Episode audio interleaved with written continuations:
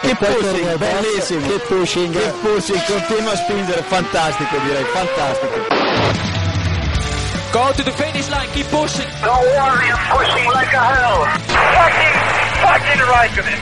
That was amazing, guys. Woo-hoo! Yes, yes, yes! I'm much quicker than Kimi. Give me the full power then. Avanti, Fer. Avanti! All the time you have to leave a place. Okay, Felipe, Valtteri's faster than you. Do not hold him up.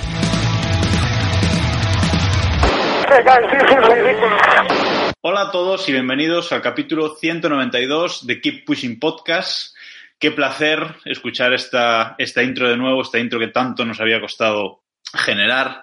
Y es un gusto volver a escuchar, volver a estar aquí. Eh, más de dos años después, eh, hacía 790 días que grabamos nuestro último episodio, que fue el repaso a la temporada 2016.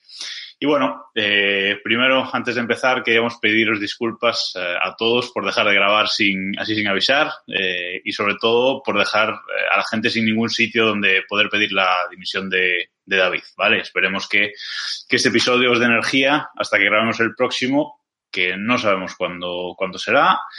No sabemos si tendremos periodicidad bianual, trianual, no sé, esto, esto nunca se sabe. Y bueno, lo importante es que, es que estamos aquí. Y en estos dos años, eh, Lewis Hamilton ha pasado de tres títulos a cinco, Ferrari ha vuelto a cambiar el jefe de equipo y McLaren ha completado su transformación en, efectivamente, en Williams. Bueno, eh, aquí estamos. Estamos, eh, por un lado, Iván y Jan. Buenas noches, Iván. Buenas noches, Jacobo. ¿Qué tal? ¿Qué tal? Una noche más. Una, noche, una semana más aquí. Una semana más por aquí estamos, sí. No queremos decir todavía en lo que se ha convertido Williams, entre que McLaren cogía su puesto, pero bueno. Ahora iremos, a- ahora iremos con eso. También tenemos por aquí a Diego Otero. Buenas noches, Diego. Buenas noches. Aquí intentando entender por qué tenemos una lista de equipos y mí- yo la última vez que vi esto había dos Lotus y ahora no hay ninguno. Creo que creo que me he perdido algo. Iremos ahora al detalle también. Y tenemos eh, una sorpresa totalmente inesperada. Samuel Cerrato, eh, tú debes hacer más de cuatro años que no grabas un Keep Pushing. Buenas noches. Buenas noches. No sé ni cuánto hace. esa, esa es mi duda. No sé ni cuánto hace que, que no grabo un Keep Pushing. Impresionante. Y bueno, eh, un servidor, eh, soy Jacobo Vidal y en un rato tendremos aquí al follonero de los folloneros, ya sabéis, a David Sánchez de Castro. Aparecerá un rato que está, está ahora mismo en los test en el circuito de Barcelona, está trabajando un poquillo y cuanto, en cuanto acabe volverá, volverá a ponerse aquí con, con nosotros. A cualquier Pero cosa bueno. lo llaman trabajar a día de hoy. Bueno, eso también es verdad. Eso también es verdad. y hablando de, hablando de David, eh, debes haber sido el único que se ha visto todas las carreras desde ese final de temporada 2016, todas las carreras de 2017 y todas las de 2018. No sé si Iván también las ha visto todas. Juraría que también. Pero puede ser que alguna, con aquello de que han sido alguna muy igual que otra, a lo mejor alguna se me ha escapado. Pero sí, en diferido o en directo todas. Ya veis que el equipo de Keep Pushing ha, ha seguido las carreras pues eh, a su manera, ¿no? Eh, yo puedo decir que las he visto casi todas, pero la verdad es que dos o tres eh, en los dos últimos años, eh, en cada uno de los dos últimos años sí que me he perdido, ¿vale? Aunque luego, pues sí, también viera o un resumen o, en diferido. Pero aquí hay gente que ha pasado de la Fórmula 1 olímpicamente. O sea, Diego Otero, mm, ¿qué? O sea, ¿cuántas carreras has visto? Creo que es mejor, más fácil contarlas así. Eh, pues, a ver, 2010 2017 me queda muy lejos. No, no sabría decirte cuántas carreras vi ese año, que fueron unas cuantas. 2018 ya fue un año más complicado. Yo calculo que unas cinco carreras debí ver el año pasado. Pero ni, o sea, ni en diferido ni nada. O sea, has visto cinco en Más o, 2018, men- ya ma- está. más o menos, sí. Me he visto algún resumen, me he, visto, he- estado al día con lo que iba pasando, pero sí que se me ha complicado el año y la verdad es que no, he estado bastante desconectado. ¿Alguna justificación, alguna excusa? Eh, ¿Pereza? A ver, eh, saber quién va a ganar el título antes de que empiece la temporada nunca es algo así muy motivador. ¿no? O sea, siempre te tira un poco para atrás, pero, pero bueno, más allá de eso, nada, se me ha complicado un poco la cosa y, la, y lo cierto es que en el fondo la culpa es vuestra. Al no tener que grabar, uno se relaja. Efectivamente. efectivamente. La culpa es de David. To- Toda la, toda la razón. Echémosle la culpa mientras no está. Pero aquí el que no ha debido ver ni, esté. El que no ha debido ver ninguna carrera en 2018 es Samuel. Samu, ¿alguna carrera en estos últimos cuatro años, diría yo? Me, me estás sobre infravalorando, perdón, me estás infravalorando. Habré visto, habré visto una o dos carreras en 2018.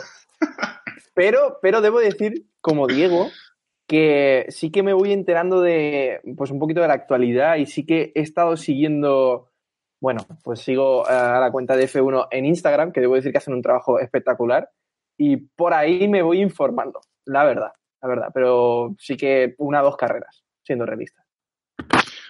Oye, la verdad es que esto, esto que comentas no lo teníamos en el guion, pero mm, con este cambio de, de management de la Fórmula 1, es decir, con Bernie Eccleston fuera, eh, que esto, bueno, es una noticia que ha ocurrido, ¿vale? Mientras no estábamos, ha ocurrido. Mm, Es cosas que pasan. Qué pena. Yo creo que pasó antes, ¿eh, Jacobo? pasó- eso- esto ya lo comentamos antes de irnos. Puede ser, puede ser. Aquí algunos, aquí algunos no vemos las carreras, pero aquí hay algunos que no se acuerdan ni de lo que grabaron en Keep Pushing hace dos días. Efectivamente, efectivamente. No, pero os iba a decir que con este cambio de pues de, de política en la Fórmula 1, de, de jefes, ¿no crees que en redes sociales han implicado un, un poquito más? Que están haciendo mucho mejor trabajo que, que antes que no hacían nada, básicamente. O sea, tampoco era complicado. Sin duda, la, estrategia que están siguiendo tanto en Instagram como en Facebook a mí me parece súper interesante porque tanto la generación de contenido que hacen realmente, aunque no veas las carreras, te informas prácticamente de todo y la verdad, pues entre comparaciones que hacen de temporadas anteriores, etcétera, a mí me parece súper interesante. Yo la verdad es que incluso, bueno, estoy trabajando en el mundo del marketing online y pongo ejemplos de, de los perfiles de Fórmula 1 a clientes de forma a trabajar, de un ejemplo a trabajar. Eh, Diego, tú ni eso, ¿no? Ni lo sigues en ninguna red social, ¿no? Por, por, para no enterarte. Sí. Pero vamos a ver, yo te, que te he dicho que sí que estoy enterado, más o menos de lo que ha pasado. Sí, sí lo sigo por alguna, por alguna red social. Y evidentemente, sí han mejorado. Mm, También es cierto que tampoco era complicado. Pero bueno, lo están haciendo muy bien y bueno, aunque sin Bernie nunca será lo mismo, pues realmente le han dado un empujón en muchos sentidos a la Fórmula 1.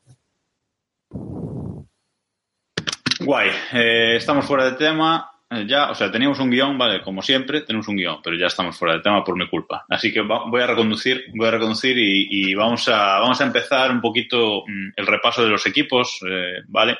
Han cambiado muchas cosas eh, en cuanto a equipos y en cuanto a, sobre todo a pilotos eh, en estos dos años. Entonces, bueno, pues nos apetecía hoy que, que nos ha dado por grabar, que ¿por qué hemos vuelto? Pues porque nos apetecía grabar simplemente, ¿vale? Ni prometemos eh, grabar más este año, ni a lo mejor sí, pero simplemente me apetecía grabar y hacer un repaso pues de todo lo que ha cambiado y los equipos que, que tenemos esta temporada, ¿vale? Así que pues vamos a empezar eh, con la lista y vamos a empezar por el último equipo de 2018 que hizo siete puntos en todo el campeonato eh, y lamentablemente fue Williams, ¿no? Eh, Williams que, Iván, decías antes que íbamos a desvelar ahora en qué se han convertido. Sí, era el chiste de que Williams es el nuevo Sauber. Bueno, mm, Sauber que lo ha comprado, bueno, que tiene un acuerdo más serio con Alfa Romeo, parece que le ha adelantado por la izquierda, así que ni siquiera eso, no sé. Si se nos viene de la cabeza otro nombre, nos va a entrar escalofríos, ¿no? Si, si nos acordamos de otros equipos. Te va a sobre todo a ti, pero bueno, ahí estamos. Sigue, sigues eh, con ese apoyo a Williams, no, no ha cambiado nada en estos en este tiempo. Sí, bueno, ya no sé. eh, cambiar no ha cambiado, pero bueno, es un poco ya la ilusión o aquella época eh, ha pasado. Yo creo que durante estos años han perdido el impulso que tenían en, en ese cambio de normativa, de motores y demás, que salieron muy beneficiados con el tema de, de coger el motor Mercedes y tener un coche más o menos eh, muy resuelto, sobre todo en circuitos rápidos y no han sabido evolucionar. Y ahora este año se está, se está viendo y bueno, por, no hablar ya de los problemas que, que se están desvelando en, en esta primera jornada de DT, ¿no? Que, que parece que el equipo va más retrasado de lo que, de lo que debería. Y, y pregunta totalmente de, desde, desde la búsqueda de información. La, la vuelta de Kubica, mm, ¿esperáis algo más allá del marketing? ¿Creéis que está bien como para ser mm, competitivo, aunque igual con el monoplaza que va a tener ni siquiera va a tener esa necesidad, ¿no? Claro, es que ese es el, eso es lo que le va a marcar, yo diría. Eh, creo que no va a tener un monoplaza para, para brillar y, bueno, mm, la esperanza que yo tengo es que el, en el factor técnico sí que pueda destacar. En cuanto al tema físico, yo no creo que, tenga grandes problemas, salvo en, lugares concretos. Digamos un Mónaco, una circunstancia así. No creo que en un circuito normal tenga, tenga problemas. Sí, yo estoy de acuerdo. ¿eh? si, le, si le cuesta, seguramente pues sea en, Mónaco y, ni aún así. Vale, yo creo que no va a tener ningún problema para, para pilotar el monoplaza. A ver, en Williams eh, estará muy mal en equipo, pero no son tontos. Es decir, eh, si no van a tener medio piloto, digamos, vale, por ser muy brutos, pero no van a tener medio piloto porque sí, ¿no? Es decir, si, si han contado con Kubica, pues será porque, porque está bien y es capaz de, de dar el nivel. Y a su lado, Sí, Diego. No, Diego, que iba a decir que también hay que tener en cuenta que Kubica tampoco es un piloto que haya destacado, especialmente en estos últimos años, por traer un maletín de patrocinadores consigo.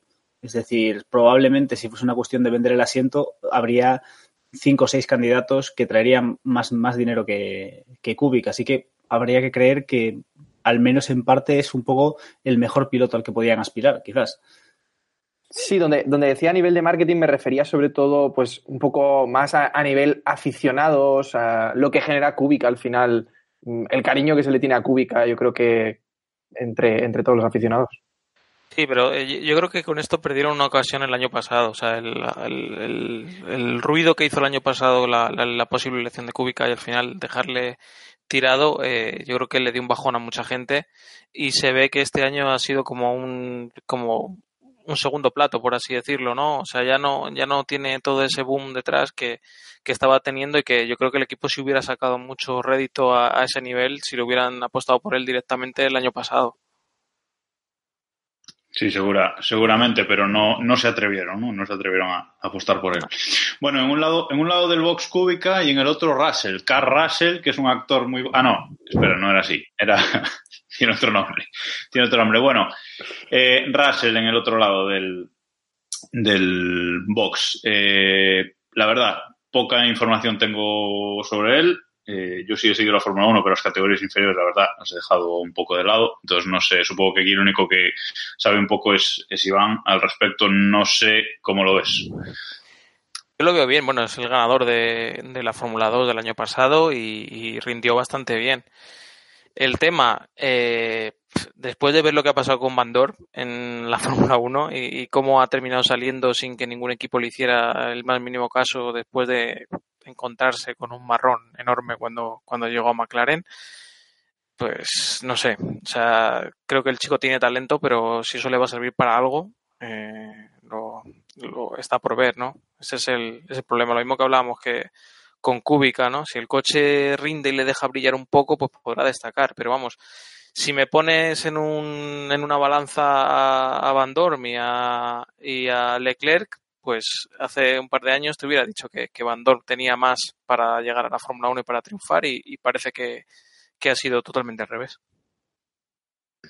Bueno, pues veremos, veremos qué puede hacer, qué puede hacer Russell y, y Kubica. Y en el apartado estético, digamos, y económico a la vez, pues eh, el equipo ha perdido patrocinadores, vamos, ha perdido a, a Martini principalmente, su principal patrocinador, y este año pues tienen eh, un fabricante de móviles, creo, ¿no? Rookit eh, o Rocket, no sé cómo se, cómo se pronuncia exactamente.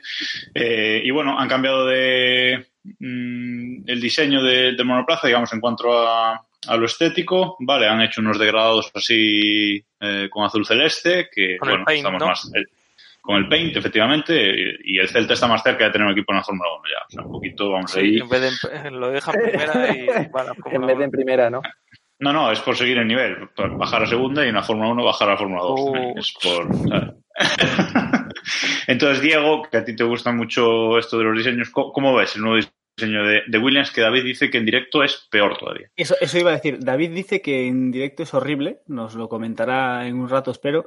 Yo mm, tengo una parto de la máxima de que prefiero un coche de colores feo que, una parrilla llena de coches en escala de grises. Entonces le voy a dar una oportunidad, aunque solo sea porque tiene algún que otro color. Y es bastante desesperante.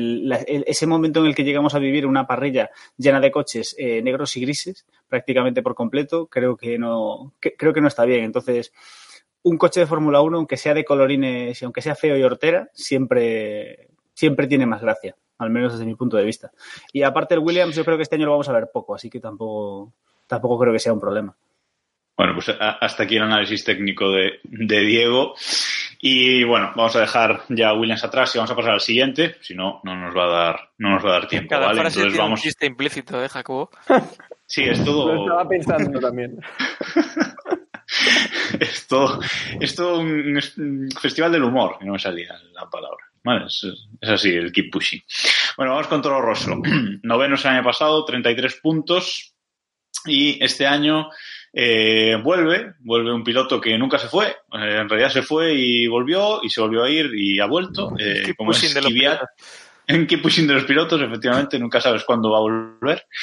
Eh, y bueno, eh, tenemos a, a Kvyat en un, uh, en un asiento y a Albon en el otro, que es, eh, bueno, uno de los jóvenes pilotos de, de Red Bull, digamos, el que le tocaba subir.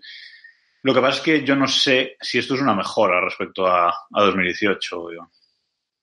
No, evidentemente no me parece una mejora, vamos. Desde luego, eh, de un tiempo a esta parte, desde que Verstappen se, se marchó y bueno, y Sainz en, en, en segunda instancia, parece que, que, Red Bull está un poco intentando rellenar el equipo de cualquier manera. Llamaron a, a Harley en su día, han llamado a Kvyat otra vez. Y bueno, Albon tampoco es que sea un piloto que haya destacado, ha ganado alguna carrera en Fórmula 2, sobre todo en carreras de domingo y poco más. O sea, no, no, desde luego no es un perfil tan potente como otros nombres que hemos hablado antes. Entonces, a mí no me parece que vaya a destacar demasiado. Pero bueno, este año lo que sí, eh, Toro Rosso es un poco más Red Bull, ¿no? Llevan los mismos motores, motores Honda, que luego comentaremos. Y, y bueno, es un poco como que parece que comparten más, eh, más ingeniería. No sé, eh, Samu, si los ves ahí siendo el equipo B que han sido, pero quizás este año eh, igual un equipo sacrificado, ¿no? Mucho más en favor de, Red Bull. Pues la verdad es que esta mañana, bueno, no sé si era esta mañana, pero he estado revisando los monoplazas y tal y, y buscaba esas similitudes entre el Red Bull y el Toro Rosso. Al final, creo que siempre Red Bull, o sea, perdón, siempre Toro Rosso ha sido ha sido ese equipo B de Red Bull donde pues un poco hacer pruebas y, y también probar a los pilotos. Y me sorprendía un poco una cosa. Eh, yo creo que cuando grabé el último Keep Pushing, eh, Kvyat estaba en Toro Rosso. O sea, me ha parecido curioso pues eso, volver y que siga ahí en Toro, en Toro Rosso sin, sin mucha, mucha evolución, la verdad. Dice poco, poco de él, la verdad. Nunca se fue, Diego. Eh, nunca se fue. Yo creo que más bien es una maldición de Samu que, que, nos lo ha traído de vuelta. Eh, pero Kvyat nunca se fue. Toro Rosso es un poco. Es eso. Es, tuvimos, vivimos una época en la que Toro Rosso era un equipo ilusionante, que tenía, siempre traía jóvenes pilotos, prometedores, que siempre tenían alguna cosa especial. Eran. Eh, vamos a ver. Alguersuari, más allá de todos los momentos. ¿Cómo, cómo ha salido ese nombre? ¿Cómo, lo habéis conseguido? Lo, es que lo, ha dejado a huevo, lo ha dejado a huevo, lo siento. Ha sido un palo totalmente gratuito porque realmente a mí no me disgustaba Alguersuari. Alguersuari cuando llegó no era un mal paraguas. No, no, Alguersuari cuando llegó no parecía un mal piloto. Y comparativamente, es decir, Alguersuari cuando llegó frente al a Kvyat, pues hombre, Alguersuari prometía bastante más.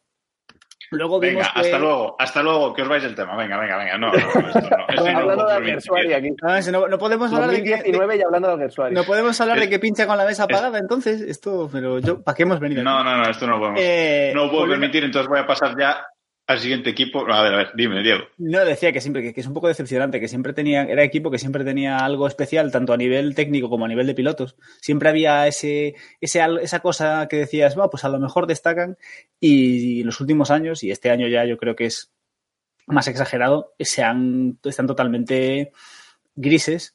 Y, y con, no sé, con esta alineación de pilotos no creo que, no creo que consigan destacar especialmente. Bueno, pues vamos a pasar al siguiente, a un equipo eh, que va a dar un cambio esa temporada, yo creo. Vamos a hablar de Alfa Romeo, lo que, bueno, sigue siendo Sauber Engineering, sigue poniendo Sauber Engineering en el coche. Ya el año pasado eh, tuvieron una decoración, aunque no cambiaron el nombre, tuvieron una decoración eh, Alfa Romeo, eh, es decir, rojo y blanco, un coche bastante bonito a mi parecer. Y eh, este año cambian los dos pilotos y llegan dos pilotos eh, que, bueno, a priori deberían dar, dar garantías. Eh, parece que va a ser un equipo, eh, un equipo B de, de Ferrari, ahora comentaremos. Pero bueno, quizás la principal noticia es que llega Kimi al equipo, ¿no? Llega Kimi Raikkonen, ese cambio de, ese cambio de cromos entre, entre Ferrari y Alfa Romeo. Y bueno, seguramente sorprendente porque muchos nos esperábamos que nos esperábamos. Mi, mi, mi. Vamos a silenciar aquí a una rata que nos ha entrado un momento en, en la retransmisión. Eh, y, y bueno, eh, esperábamos que Kimi se retirara y, y ha llegado a, a Alfa Romeo, ¿no? Yo creo que mm, Samu, mm, Diego, no sé, bueno, yo quizás Diego, ¿no? Que es el más fan de, de Kimi, si está contento con esto y lo ve capaz de liderar un equipo, con, con ganas de liderar un equipo. A ver, yo a Kimi no lo he visto con ganas de nada que no tenga que ver con helados y con bebidas, pero yo creo que yo creo que podemos ver que quizás tengamos la si tenemos un poco de suerte podremos ver el Kimi de, Lotus, el Kimi que tenía sus días buenos y sus días malos, pero bueno, al final con lo bueno y lo malo conseguía tirar un poco por el equipo y, y que bueno, gracias a eso, pues Lotus no, ten- las temporadas que estuvo allí no tuvo unos malos resultados y yo creo que en este sentido Sauber puede, puede aspirar a hacer un buen resultado, sobre todo teniendo en cuenta el resto de equipos que hay en la parrilla, luego lo comentaremos. Pero no sé, yo creo que es una jubilación, es un poco la jubilación dorada de Kimi. Ha, ayudado a Ferrari, ha trabajado para Ferrari, ha hecho lo que le han pedido, eh, más o menos. Y bueno, pues le han dejado aquí una jubilación, una bonita jubilación. Sí, sí, hablábamos antes de Toro Rosso, ¿no? De un equipo que, que parece que, que su matriz le está dejando un poco de lado, ¿no? Está invirtiendo lo mínimo posible y demás. Aquí parece que nos vamos a encontrar ante lo contrario. Yo creo que Ferrari ha aprendido de, del tema Haas, ha aprendido que, que con un acuerdo bastante extenso, por así decirlo, siendo benevolentes en lo técnico, eh, se puede sacar un monoplaza bueno que pueda estar ahí en esa segunda fila y creo que es el perfil con el que van a afrontar esta nueva andadura, ¿no? Eh, Raikkonen y, y Giovinacci, bueno, Giovinacci tampoco es un talento enorme, en mi opinión, pero sí que es una pareja típica, ¿no? Para, para crecer, ¿no? Un piloto muy experto como Raikkonen y, y un joven que puede aportar ahí velocidad en ciertas carreras. Yo creo que tienen todo para, para ir, para ir creciendo. Bueno, y vamos a parar un momento, eh, porque ha llegado, ha llegado desde, la sala de prensa del circuito de Cataluña con un ruido infernal. Buenas noches. Buenas noites. ¿Se, ¿Se me oye muy mal o qué? Pues Se te oye súper- se te oye súper alto, bájale ahí al micro de todo. A, a ti, A ti se te oye bien. El tema es que te A ver, a ti estudia. y a los otros 10 que hay a tu alrededor. Nada, te jodes. No, pues no pienso bajar el Vete, volumen. David, vete No, al box no, de Williams que no va a haber ruido. No, no, vamos, y, y mañana tampoco tiene pinta. Que es un funeral esto tú, Hasta la semana que viene. pero no, bueno, sí, no, y la semana que viene espérate a ver si tienen el coche listo, que no lo tengo yo nada claro. O sea, A ver, David, eh, yo, eh, yo pensaba que iba a ser peor, pero no. ¿eh?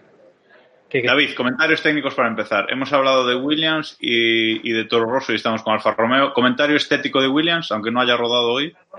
eh, ¿Se aceptan tacos? Sí. Por supuesto. Una puta mierda, o sea, es feo, pero es que es feo, o sea, en serio, es feo, feo más feo que pegarle a un padre con un huevo, ¿sabes? Pero con un huevo dentro de un calcetín sudado, o sea, es horripilante. En serio, la chaqueta es bonita, eso sí. Eso sí, Bien. la chaqueta está, está ahí. Vale, está ¿algún, ¿algún comentario sobre el nuevo piloto de Toro Rosso, Albon? Porque aquí ya lo conocemos. Eh, Albon, bueno, Albon, no. que es un, Albon, perdón. No Albon. algo. Es un tío sonriente. Eh, ha, ha pasado una cosa un poco curiosa, que estaba paseando por el Pado, porque evidentemente no, yo, me, yo vengo aquí a pasear, no vengo a currar, y, y a- pasaba alrededor de la gente y no le conocían. O sea, le han pedido a una muchacha un autógrafo, pero que le ha pedido a una muchacha un autógrafo y que al minuto le ha pedido un autógrafo a una de las camareras de Toro Rosso. O sea, que, que no, que yo creo que se ha hecho la foto y no sabía quién es. Y, pero bueno, el chico sonriente, por lo menos amable. Llevaba, llevaba una chaqueta bonita. Vale, y entonces nos centramos de nuevo, nos centramos de nuevo en Alfa Romeo y ya te preguntamos directamente, eh, ¿servirá Alfa Romeo para darle un impulso deportivo al equipo este, esta asociación con Ferrari como equipo B de Ferrari? ¿Ves que van a ir para arriba este año, aunque el año pasado ya no lo hicieron mal? Sí, no, yo creo que, yo creo que sí. Y además eh, tiene muy buena pinta. Vamos a ver, el primer día ya sabéis que esto es como siempre, aquí todos van de farol y todos juegan de una manera un poco, un poco rara, pero yo creo que sí, sí puede, no sé si llegará a dar el salto para estar en la zona más alta de la parrilla, pero a lo mejor sí para pelear por ese, esa zona gris del séptimo al duodécimo puesto con cierta asiduidad, yo creo que sí lo pueden hacer. Bueno, un poquito, un poquito lo que hacía Leclerc el año pasado, ¿no? Estar ahí dando. Sí, es que tampoco se puede. Yo tengo muchas dudas sobre Giovinazzi, que a mí no me parece nada del otro jueves. Y si eso es que tienes a, a Kimi, que Kimi da lo que da, pues. Vale, pues lo, lo, vamos a dejar ahí con, con Alfa Romeo. Y antes de pasar al siguiente, una última cosilla, David. Eh, Tú en estos dos años que no hemos grabado de Keep Pushing, ¿has visto todas las carreras? Sí, claro. Yo me tengo que ganar el Correcto, me, tengo que ganar el pan. Tengo que decir que la que peor vi fue la del año pasado de Bélgica porque eran las fiestas de mi pueblo. Y aún así escribí. Y el lanzamiento de azada no se puede, no se puede dejar de lado, está claro. No, no, evidentemente. O sea, hay cosas que son prioritarias. Vale, perfecto. Pues nos vamos a, nos vamos a mover ahora a hablar de un equipo no nuevo, pero sí con un nombre nuevo. Eh, después de que el año pasado eh, pues hubo ahí un, un cambio de, de, dueños en mitad de la temporada, ¿vale? Y es eh, Racing Point, el antiguo equipo eh, Force India que el año, pasado acabaron séptimos con 100 puntos y, un podio, ¿no? digamos, entre, entre lo que fueron los dos equipos, tanto Racing Point como Force. Eh, desde fuera nada cambia, ni siquiera el color del coche sigue siendo, sigue siendo rosa. Y bueno, Force India fue un equipo que tuvo muy buena trayectoria, eh, siempre de menos a más, eh, siempre subiendo en, puntuaciones. el año pasado sí se quedaron un poco atrás, pero quizás por este cambio de, este cambio de nombre de dueños, eh, pero han ido hacia arriba. Y no sé eh, si van a seguir en esta línea ascendente, Iván. ¿Cómo lo ves? Pues tengo mis serias dudas. Tengo mis serias dudas. A ver, ha, llegado el, la comitiva Stroll, que yo creo que es positiva para un equipo. Eh, quieras o no, el equipo había ido decentemente, había sacado mucho rendimiento del coche que tenían en todas las temporadas prácticamente pero no sabemos hasta qué punto afectaba todo ese rollo que tenía Villa Emilia durante años eh, con las dudas sobre el equipo, sobre su presupuesto, etcétera.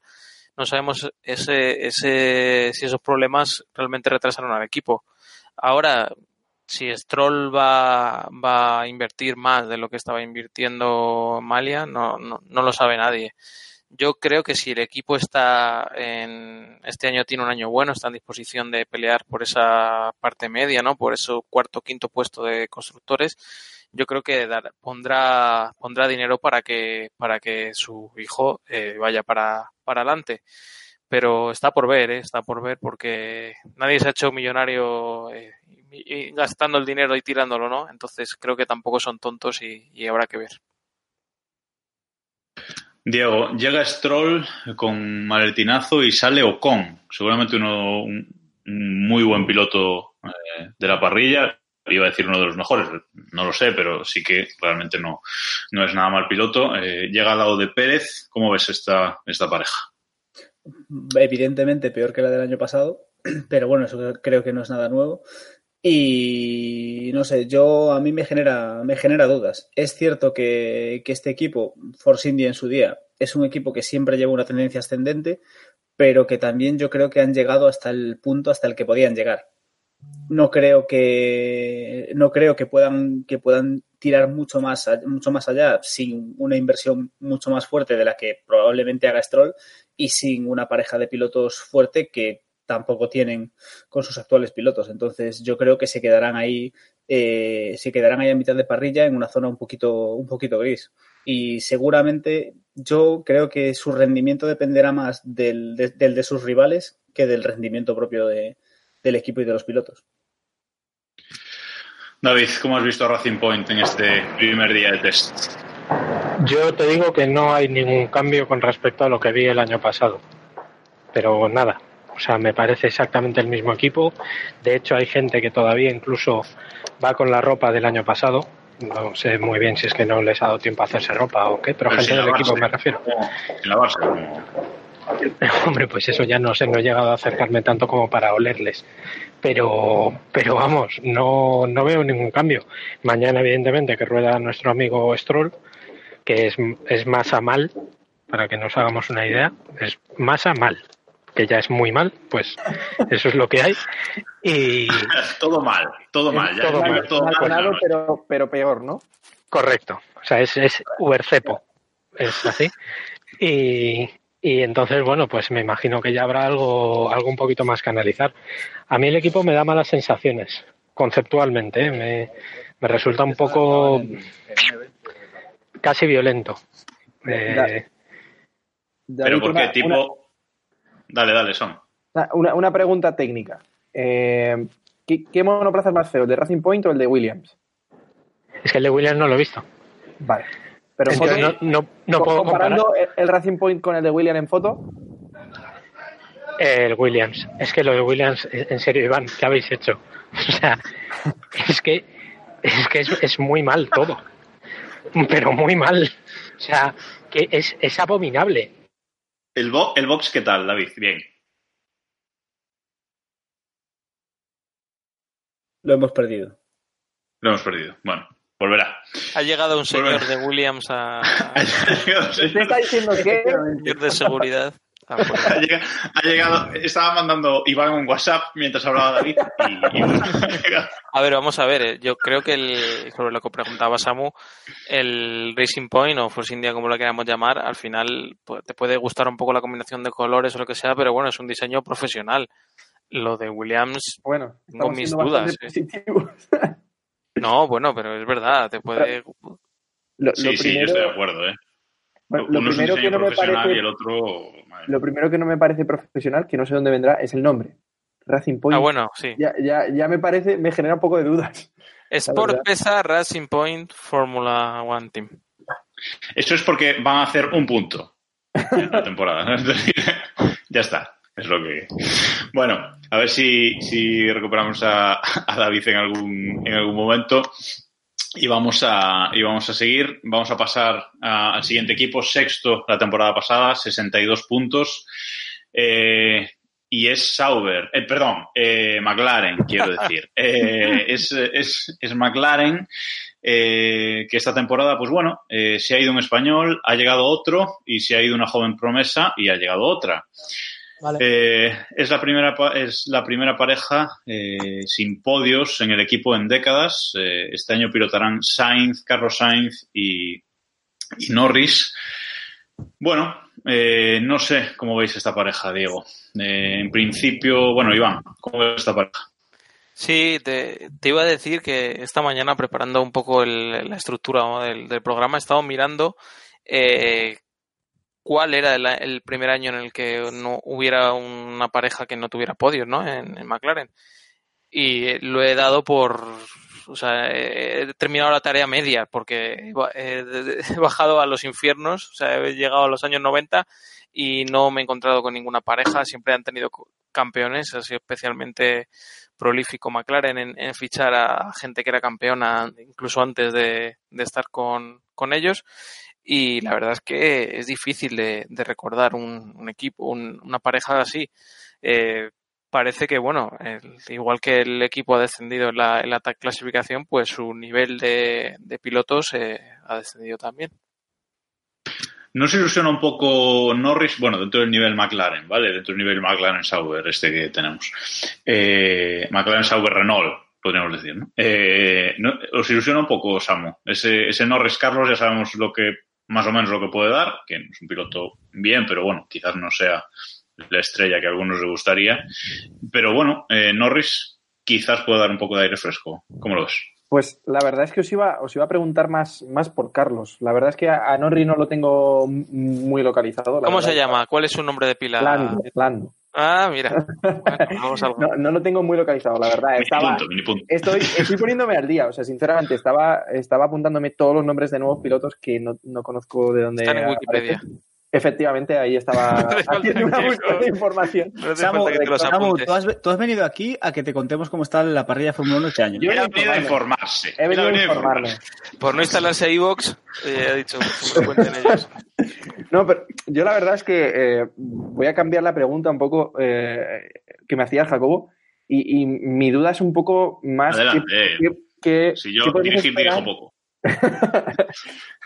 eh, ¿Qué podemos esperar de, de Carlos este año? La verdad, o sea, no me parece un poco un paso atrás, ¿no? Al acabar en McLaren ha sido un poco porque no había ningún hueco más libre en la parrilla, entiendo.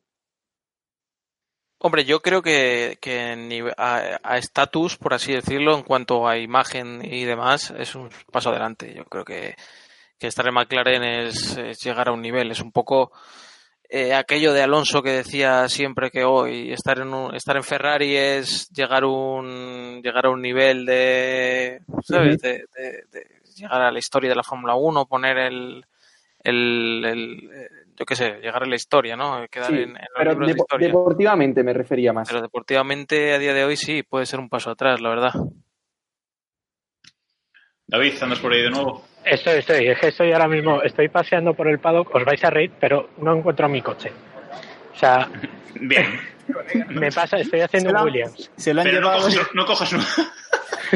No, No cogería un un Williams, Williams. pero es que no, es que no está en el paddock. O sea, un Williams no puedo Coge coger. el Williams, no llega ni, no llega ni al hotel. Me suena que lo he dejado a la derecha. Es que he venido esta mañana muy temprano aquí y tengo un sueño que no me tengo. Ah, yo creo que está por aquí. Bueno, Bueno, creo que eh, está por aquí. Bueno, ¿de qué hablabais? De De Man- McLaren.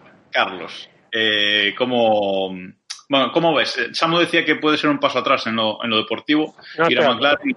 Y Iván dice que, puede- que es un paso adelante en, lo, en imagen. Digamos, estoy de acuerdo con las dos cosas, quizás. Yo te ¿Tú digo que he visto, he visto McLaren, perdón por el ruido este que estoy pasando al lado de un camión. Em, yo he visto McLaren hoy como no les había visto nunca en pretemporada. Pero sorprendente, ¿eh? O sea, de bien me refiero, no de en plan sórdido, sino, o sea, muy bien. Es que yo A creo ver, que no leía- es un fallo. Leía un tuit eh, hace un rato que decía que es el día de test en el que McLaren ha hecho más kilómetros en esta década. Hoy. El primer, no, el primer día de test que ha hecho más kilómetros en Sí, sí, el primer 10 día de test.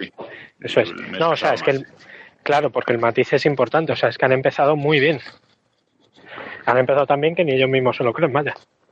Pero muy bien, eh, David, que es para cuartos del mundial. No, no, pero muy bien, muy bien que no han fallado. Si es que el problema es que hay que poner el listón más abajo.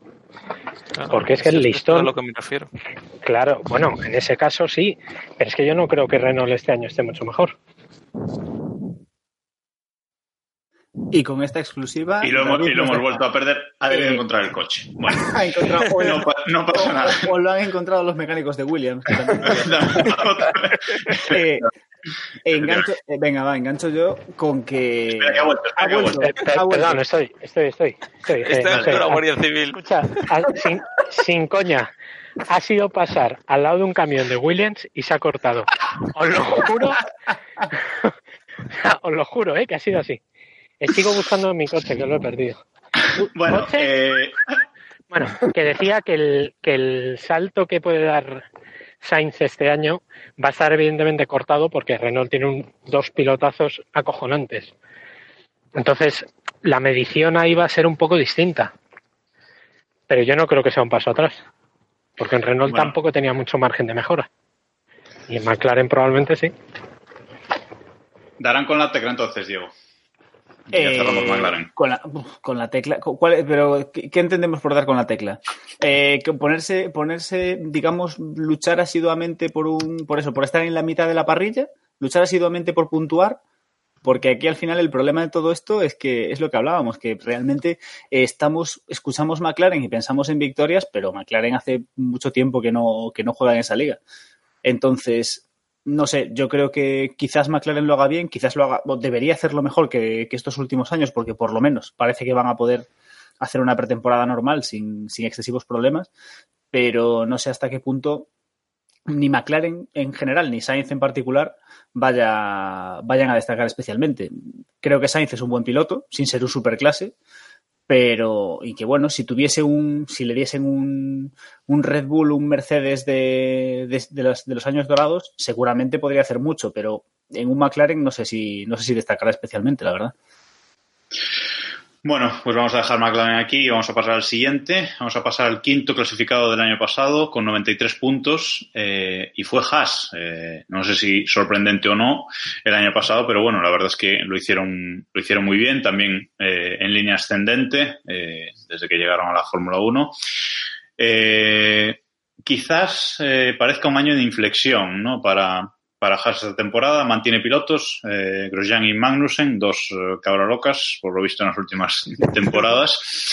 Y seguramente el coche más feo de la parrilla, a pesar de lo que diga, de lo que diga David del Williams, a mí el Haas de este año me parece horrendo, Samu. No sé si, si lo has podido ver.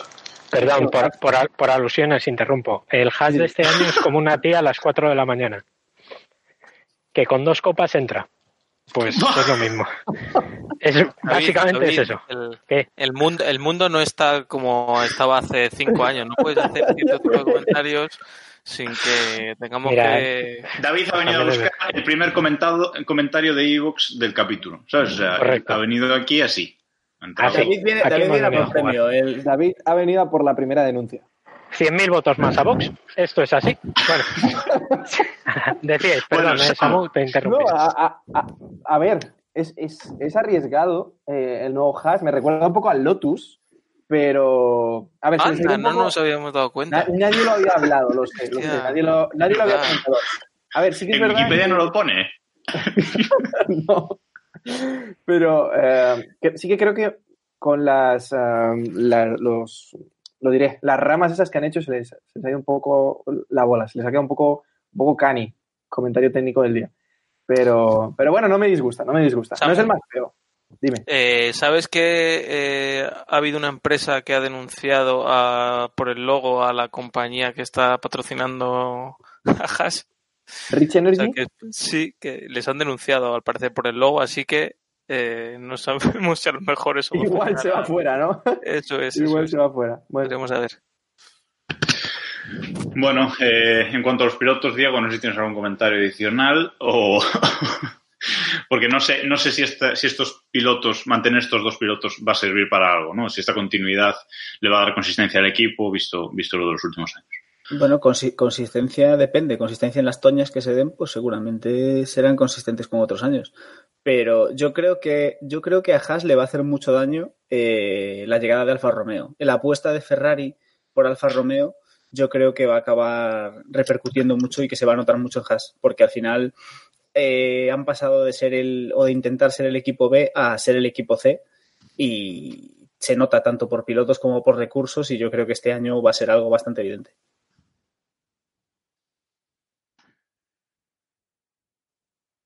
Bueno, primer Eloy de la noche, bien. Estamos, estamos en forma, hemos vuelto, hemos vuelto top. Tenía el micrófono muteado, perdona.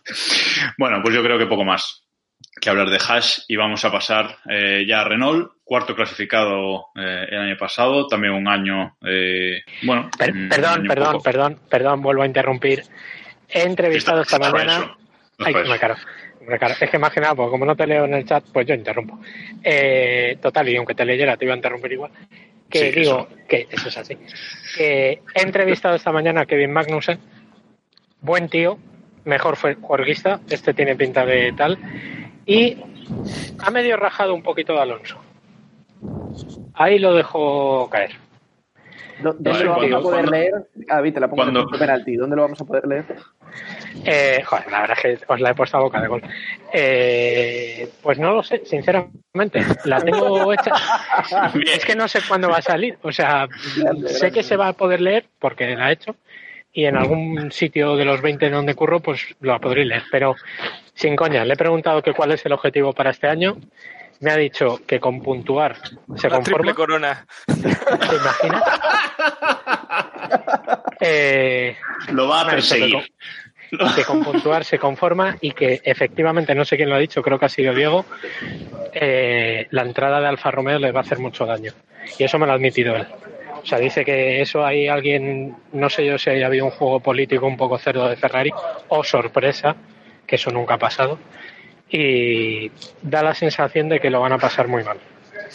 Bueno, está claro, está, está claro que el Haas, eh, digamos que era un poco equipo B el año pasado de Ferrari, o sin un poco, y este año les han dejado pues más de lado por, por Sauber, ¿no? Yo creo que eso, que eso es evidente y que van, que van a sufrir, pero bueno, eh, lo veremos.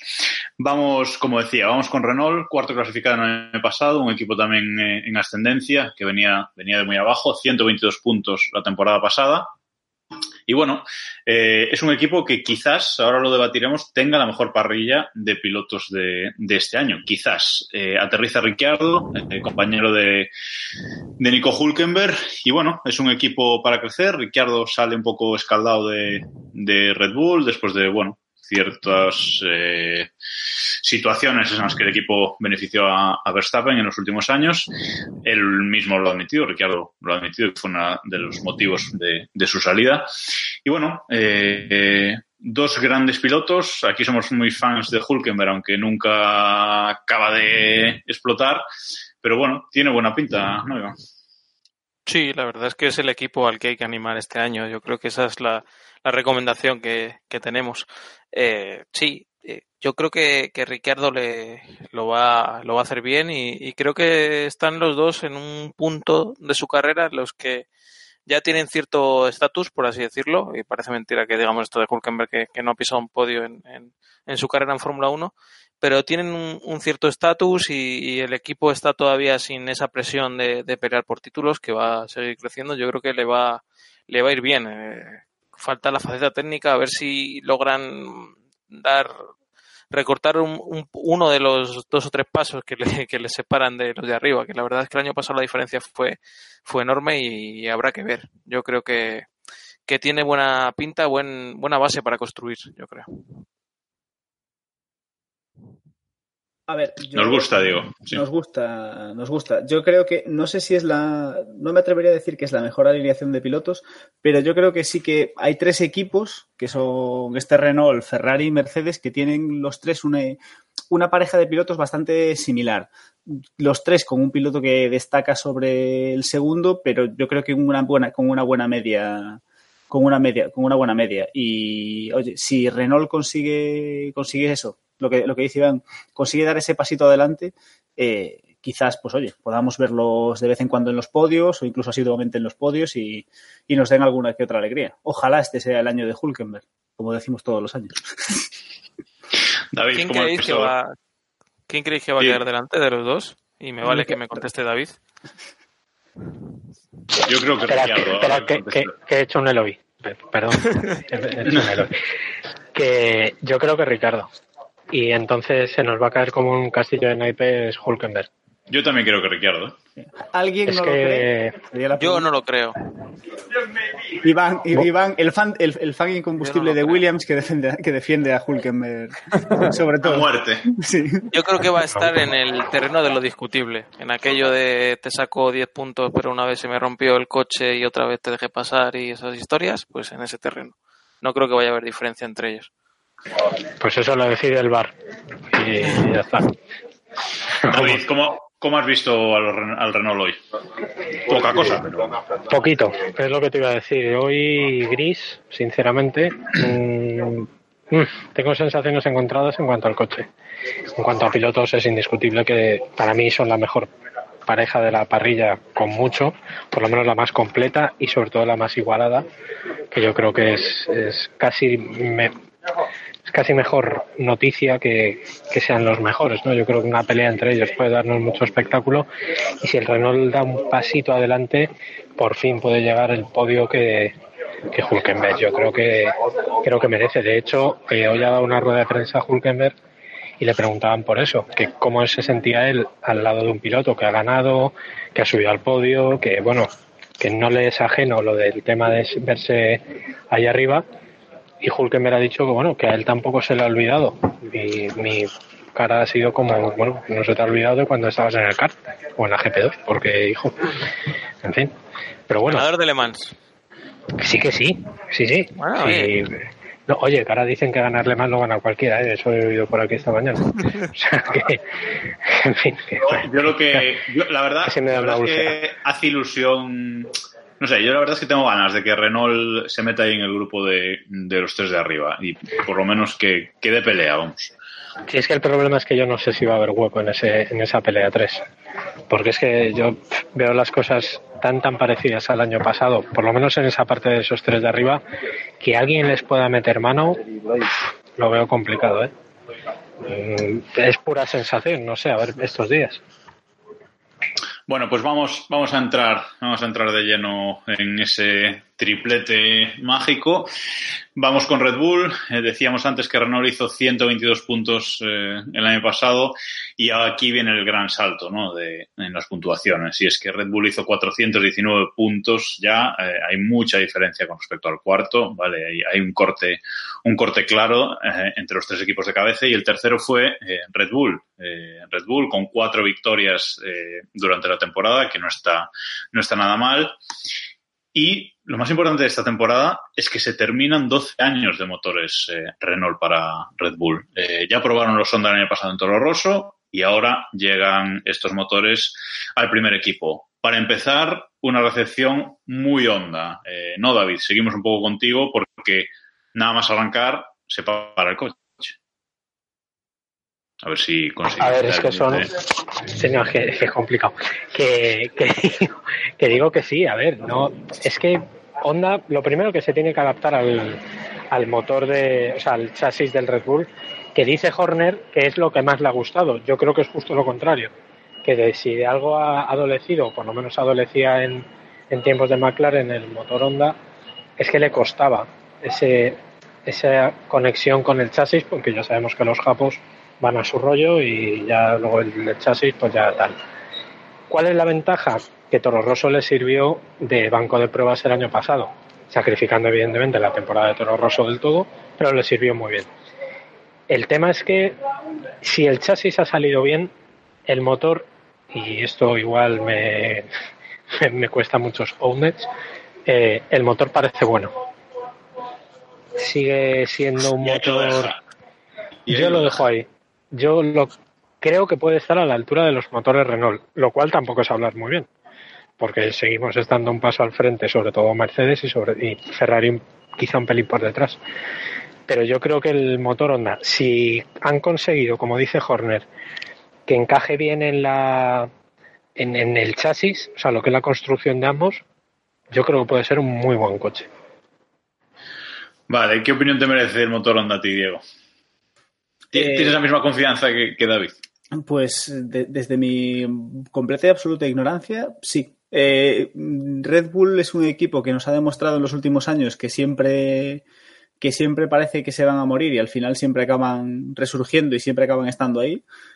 Eh, como ha dicho David, han tenido un año eh, con Honda y con Toro Rosso para, para probar ese motor, para ver cómo funciona, para buscar la mejor forma de, de adaptarlo. Y a mí, sinceramente, me sorprendería que Red Bull no consiga, no consiga hacerlo bien con el motor Honda. Evidentemente, o entre comillas, evidentemente, no van a luchar seguramente por el campeonato, pero creo que sí van a estar ahí y creo que creo que van a sorprender a más de uno en, su- en el rendimiento, tanto el Red Bull como el Honda. Interesante, interesante. Eh, Samu, ¿tú no has vivido con intensidad esta debacle de Honda, McLaren, etcétera, o, sí? Sí que la, la parte de McLaren sí que la tengo controlada. O sea, me sorprendía un poco el cambio de, de Red Bull hacia, hacia Honda. Claro que como, como decías, pues el año pasado los probaron en Toro Rosso, pero al final un cambio de motorista me parece una, una apuesta bastante arriesgada para, para una escudería como Red Bull. Veremos también cómo, cómo solucionan eso, la verdad. O sea, me parece un cambio bastante arriesgado. Al final tampoco ha sido una elección de ellos. Ellos han tensado la cuerda de forma muy loca con, con, con Renault y al final fue Renault el que les mandó a freír espárragos y han tenido que ir con Honda un poco porque era lo que la, la alternativa que, le- que les quedaba. para mí esta es la gran incógnita de, de la temporada, así hablando rápido.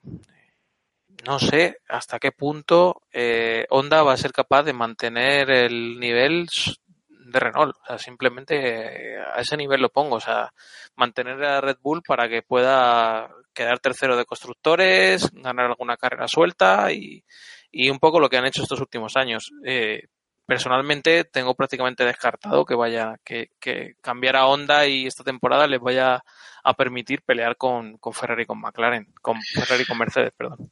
Entonces este año, sí, con McLaren sí que les va a permitir. Eh, este año con este año con Honda eh, vamos a pasar de tres equipos luchando por victorias a, a dos, según tú. No lo sé, es que el año pasado realmente tampoco tuvimos tres equipos luchando por victorias, muy pocas veces. ¿eh? Bueno, pero Red Bull eh, ganó cuatro carreras. Sí, ganó no carreras, sí, eso sí es cierto. Sí, en ciertos circuitos y en ciertas características, sí, con dos pilotos muy buenos que les permitían eh, heredar todo lo que todo lo que por ahí sobraba, ¿no?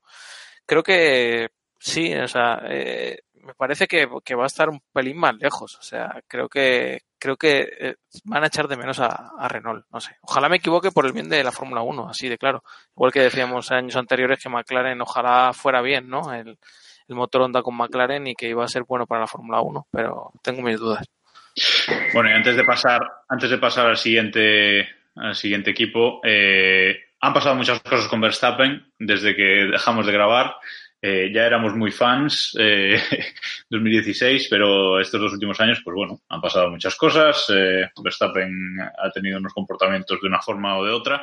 Y bueno, ha habido mucho debate alrededor de Verstappen. Este año se une a él en el equipo eh, Gasly. El año pasado ya fue número uno del equipo, quizás no dicho claramente, pero bueno, vistas las reacciones del equipo, pues lo era.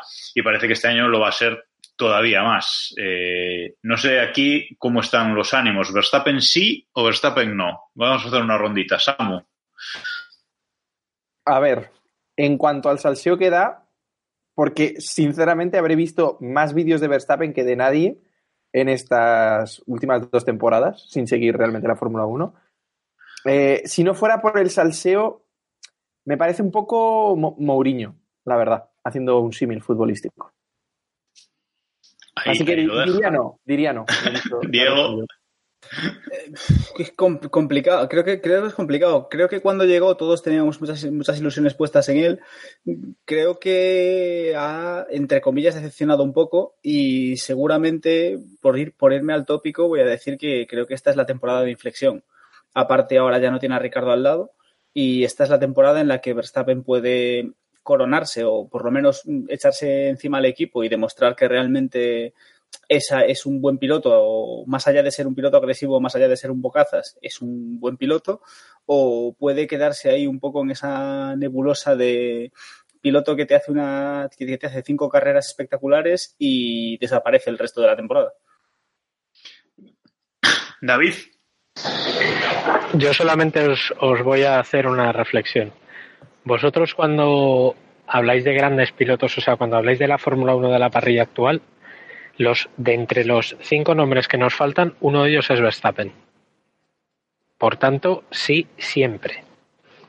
Es la mayor irrupción en la Fórmula 1 desde hace muchos años. No me refiero en calidad, sino en cuanto al personaje. Y calidad, evidentemente, la tiene. Y lo de los comportamientos y tal, pues a mí denme Verstappen más grandes. Es así.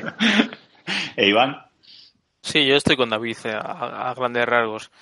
Sí es cierto que por su bien, eh, si tuviera un dos dedos de frente más en algunas ocasiones le hubiera ido mejor, pero bueno, tiene veintipocos años y bueno, tiene tiempo para eso. Todos nos acordamos del Hamilton de hace diez años. Sí, yo estoy, yo estoy un poco en, en vuestra línea también. Verstappen sí, aunque bueno, sí que hay veces que se le va la olla demasiado. Y bueno, también estoy de acuerdo con Diego, es que esta va, a ser su temporada clave, yo creo. Líder claro de, de un equipo y tiene que demostrar eh, de lo que es capaz. Otra cosa es que, que, el coche le vaya a dejar o no, que eso ya, ya lo veremos. Bueno, y vamos eh, ya con Ferrari, segundos la temporada pasada, seis victorias durante, durante toda la temporada, 571 puntos, eh, bueno, un buen botín de puntos, pero insuficiente para superar a- al todopoderoso Mercedes. Y bueno, este año, como comentábamos antes con, con Alfa Romeo, eh, hay intercambio de cromos, eh, llega Leclerc, se va Kimi y al lado pues va a tener a, a Vettel. El equipo ya ha dejado caer que Vettel va a ser el primer piloto del equipo, como es normal también. Pero eh, Leclerc llega muy fuerte, lo hizo muy bien en, Sauber la, temporada pasada, sorprendiendo a mucha gente, haciendo clasificaciones espectaculares, eh, haciendo carreras todavía mejores. Yo personalmente creo que le va a dar muchos problemas a Vettel y, y ojalá se los dé, pero no sé qué pensáis eh, los demás. Iván. Es una buena pregunta, ¿eh? Cuando la, estaba, la estábamos pensando antes, eh, sí, no, no sabía qué respuesta darte. Eh, no lo sé. Es que realmente la situación de Vettel es compleja. Eh, creo que lo del año pasado sí que le va a mermar, aunque nadie lo quiera reconocer, ¿no? Es aquello del elefante en la habitación, pues estos, los errores de Vettel el año pasado son eso. Creo que cierto sector de Ferrari eh, sí que es consciente de esos fallos y que y que mm, quizá la imagen que tenían de él, que le daban, a lo mejor quien le daba un sobresaliente hace un año, ahora le da un 8, y ahí puede hacer daño Leclerc. Eh, me sorprende que el equipo haya ya dicho que a principio de temporada va a tener que ayudar a Vettel. O sea, eso me sorprende muchísimo, aunque vaya a ser así, pero bueno, decirlo de, de primera me, me, me llama la atención. Y bueno, no lo sé, no sé realmente cómo va a salir. Cierto que Leclerc el año pasado destacó mucho, pero también la vara de medir que tenía era Ericsson y, y bueno, es, es complicado. de Sí, bueno, cuando, cuando no tienes barra, vara de medir, pues claro, es fácil, es fácil destacar, está claro. Diego, como fan irredento de, de Vettel, eh, bueno, no sé, creo que todos estamos de acuerdo que la temporada pasada fue un, un gran fiasco para él, no sé si ya un poco de desesperación o, o qué. Y este año, pues sí, tiene que volver a demostrar eh, el piloto, el gran piloto que, que es, y bueno, va a tener ahí a Leclerc, ¿cómo lo ves? Complicado para Vettel. Eh, efectivamente, el año pasado lo hizo mal. El año pasado mm, no, no vamos a decir que perdió el, el título, pero casi. Y, y este año le toca luchar primero contra. Espera, espera, que igual no estás informado. Lo perdió, ¿eh? O sea, Creo que Hamilton tiene una opinión diferente al respecto, pero, pero bueno, Vettel lo hizo mal. Es el momento de que, de que se centre, de que solucione esos problemas que parece que no quiere admitir que tiene y, y de que se ponga las pilas. Para Leclerc, yo creo que si tiene la cabeza amueblada y no intenta entrar y no intenta entrar en Ferrari como cual Hamilton en McLaren, puede, puede salirle muy bien. Si eh, nadie va a esperar de él que, o a priori nadie va a esperar de él que, que, va, que, va, que barra a Vettel en las primeras carreras, entonces tiene que, que ir con calma, poco a poco haciéndolo bien y esperando, y esperando su oportunidad, que seguramente la tendrá. Y bueno, ojalá, ojalá este sea el año de Vettel, le, le va tocando. Samu, yo no, no me acuerdo si tú eras fan de Vettel o lo odiabas. Una de las dos. Ni una ni otra, ni una ni otra. No soy fan, pero tampoco lo odio. Eh, comparando un poco eh, la carrera de Vettel, me da un poco la sensación de ser el nuevo Alonso. No sé si compartís esa sensación de, vale, consiguió cuatro títulos consecutivos, pero luego realmente le está costando bastante y, bueno, en- en- sí, sí, sé que no lo íbamos a mencionar, pero bueno. Eh, realmente después de eso y también desde su llegada a Ferrari había muchas expectativas en que consiguiera que Ferrari pues volviera a ser grande eh, y conseguir lo que no consiguió Alonso, ¿no? Eh, Devolver el título a Ferrari y bueno, de momento no lo ha conseguido. Vamos a ver si este es su año realmente. Pero de momento no, no lo ha conseguido. Yo creo que al final él tiene que tener eso también en, en su cabeza. Y hay más cambios en, en Ferrari esta temporada, como decíamos al, al principio. eh, hay un cambio en la gestión, se va arriba Bene, del cual eh, David era súper fan, y llega Binotto, que es un tío así un poco, bueno, un poco ingeniero, ¿no? Un poco mm, de perfil bajo. eh, parece, por lo menos, eh, otro estilo completamente diferente de, dirección al de, al de arriba Bene. Y no sé, eh, David, si junto con Leclerc y, y Binotto van a ser capaces de, amenazar a, a Mercedes. Vamos a ver, el tema de Binotto, que por cierto a mí me gustó mucho en la primera de Cazafantasmas, estuvo muy bien, estuvo, estuvo bastante bien, hacía las escenas de riesgo a Egon. Bueno, eh, no, ahora hablando en serio, es, una, es un estilo radicalmente distinto al de Arribavene, como decías, es un perfil ingeniero y Arribavene, en teoría, venía a gestionar. Arribavene era poner un mono con tres pistolas gestionando, pero bueno, eso es otra, otra historia. Y por eso yo era fan. El caso, a Vettel se le, se le ha acabado el crédito, o sea, se le acaba. Si Vettel este año no está por lo menos peleando el Mundial, si hay coche me refiero, ¿eh? esto siempre hay que tenerlo un poco entre, entre comillas, si no está eh, peleando el Mundial o por lo menos plantando cara a Mercedes desde el principio, eh, se lo comen. O sea, en Italia están quemadísimos con él, no es que echen de menos a Alonso, o por lo menos no todos, pero están muy quemados con él porque venía como el ángel redentor y al final ha resultado que no. Y hay una sensación generalizada de que, de que se la juega. ¿Cuál es el problema? Que tiene al lado a Leclerc. Espera, que acaba de venir un barco. La que está liando, David. No, no, yo no, estoy haciendo nada. ¿Te siguen eh, persiguiendo los mecánicos de Williams? O, no, ya no, ya no, ya, no, Que, que, lo que os decía, que eh, Leclerc al final lo que viene es un, es un piloto que a poco que lo haga bien lo va a hacer, o sea, se le va a multiplicar mucho el elogio, porque es un piloto que viene de abajo, que es un piloto de la casa, mm, el tema Jules Bianchi está ahí, etcétera, etcétera, ¿no? En cambio, Vettel al final es un piloto que viene de fuera, que se crió en Red Bull. Mm, hay una sensación de que, mm, de que es más fácil querer a Leclerc que querer a Vettel. Lo que han hecho de, plantear a Vettel como primer piloto desde el primer momento eh, es casi más un síntoma que otra cosa. Yo creo que es más para darle confianza a Betty y para decirle tranquilo que el niño no te va a comer la tostada, por lo menos de primeras. Y luego también es una forma de meterle presión, de oye, ahora eres el primer piloto, te vamos a dar todo lo bueno a ti, todo el, el, coche pata negra, la tuerca pata negra, etcétera, etcétera, te la vamos a dar a ti primero, no defraudes. No lo hemos comentado, pero Leclerc eh, es el primer piloto de la cantera, entre comillas, de Ferrari que suben al primer equipo en mucho tiempo.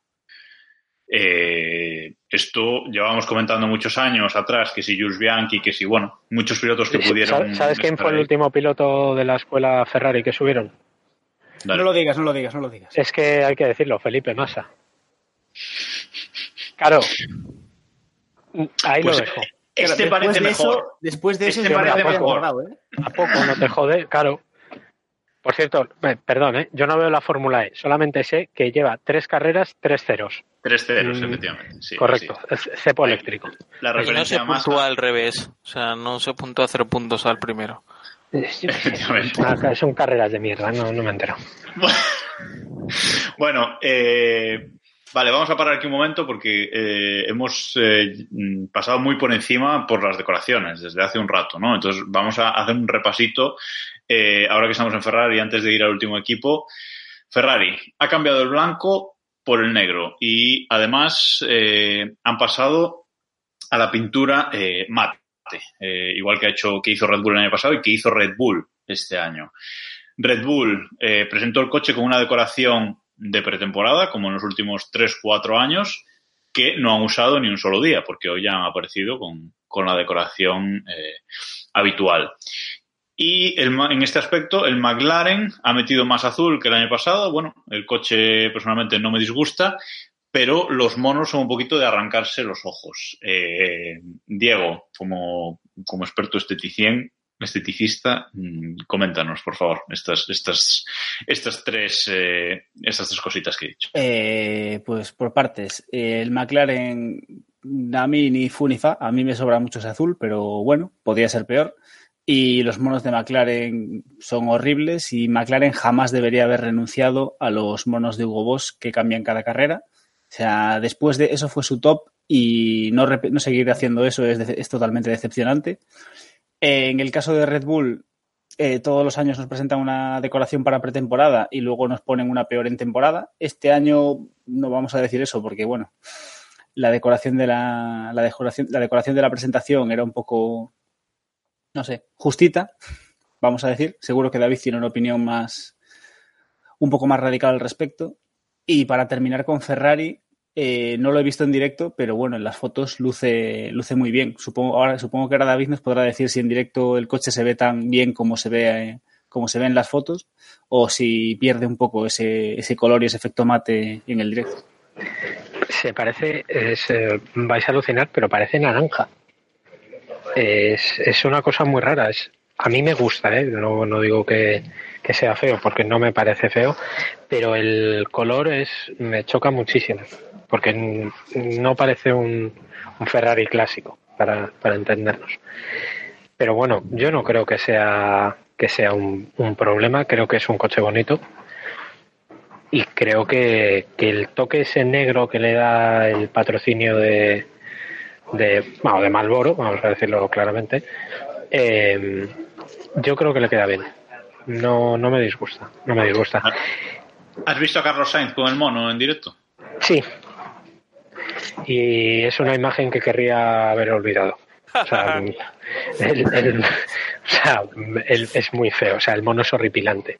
Es, es, es- no sé qué enemigo les diseñó el mono. No sé, debía ser alguien, no sé, alguien de, de Lamborghini o alguien, no sé. O sea, de- no les quiere.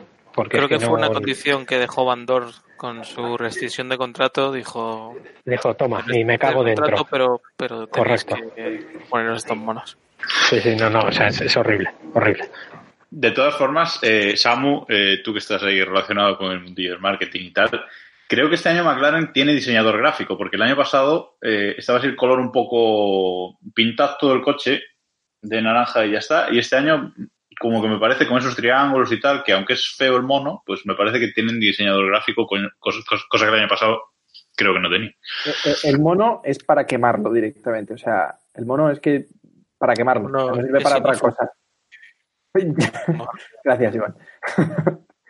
Pero a mí el monoplaza no me disgusta, la verdad. O sea, veremos más fotos en pista, pero mm, las fotos de, de estudio, que el azul parece un poco más claro de lo que luego es en pista, eh, no me disgusta, no me disgusta. Pero sí que es verdad que los monos son, son para, para matar al diseñador, la verdad. O sea, son terribles. Vale, ¿algún comentario estético adicional antes de pasar al último equipo? No, no. Adelante. Vale, pues vamos con Mercedes, eh, campeones de nuevo eh, la temporada pasada, 655 puntos, 11 victorias, eh, quizás el año en el que ganaron eh, más apurados, también quizás pongámoslo un poco entre comillas, pero bueno, menos de 100 puntos de ventaja con respecto a, a Ferrari, quizás les costó, eso les costó más que, que otras veces. Pero bueno, eh, ahí han vuelto a ganar. Este año han presentado otro coche pues muy bonito, como siempre el, el Mercedes. Eh, parecía que nos lo iban a presentar con una decoración de pretemporada, pero finalmente, finalmente no. Una decoración final, un coche muy bonito, un coche muy perfecto, como siempre, como siempre parece. Y bueno, no sé si ya parece rápido desde el primer día, David, o cómo lo ves. Esperar, es que tardo mucho en darle al botón de, que no encuentro. Nada, no, Bueno, te, no te preocupes. Eh, que, a ver, el, co- el coche a mí me parece precioso.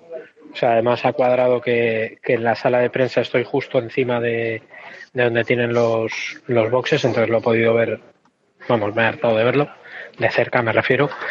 Y a mí me parece un coche precioso. El toque este de los, de los cuadraditos que le han metido atrás y, y eso me, me, me parece un acierto, estético me refiero. Y luego el, el coche en sí es rápido. O sea, mm, da la sensación de rápido, de, de estar muy bien hecho, de, de ser muy seguro. O sea, es que va sobre raíles.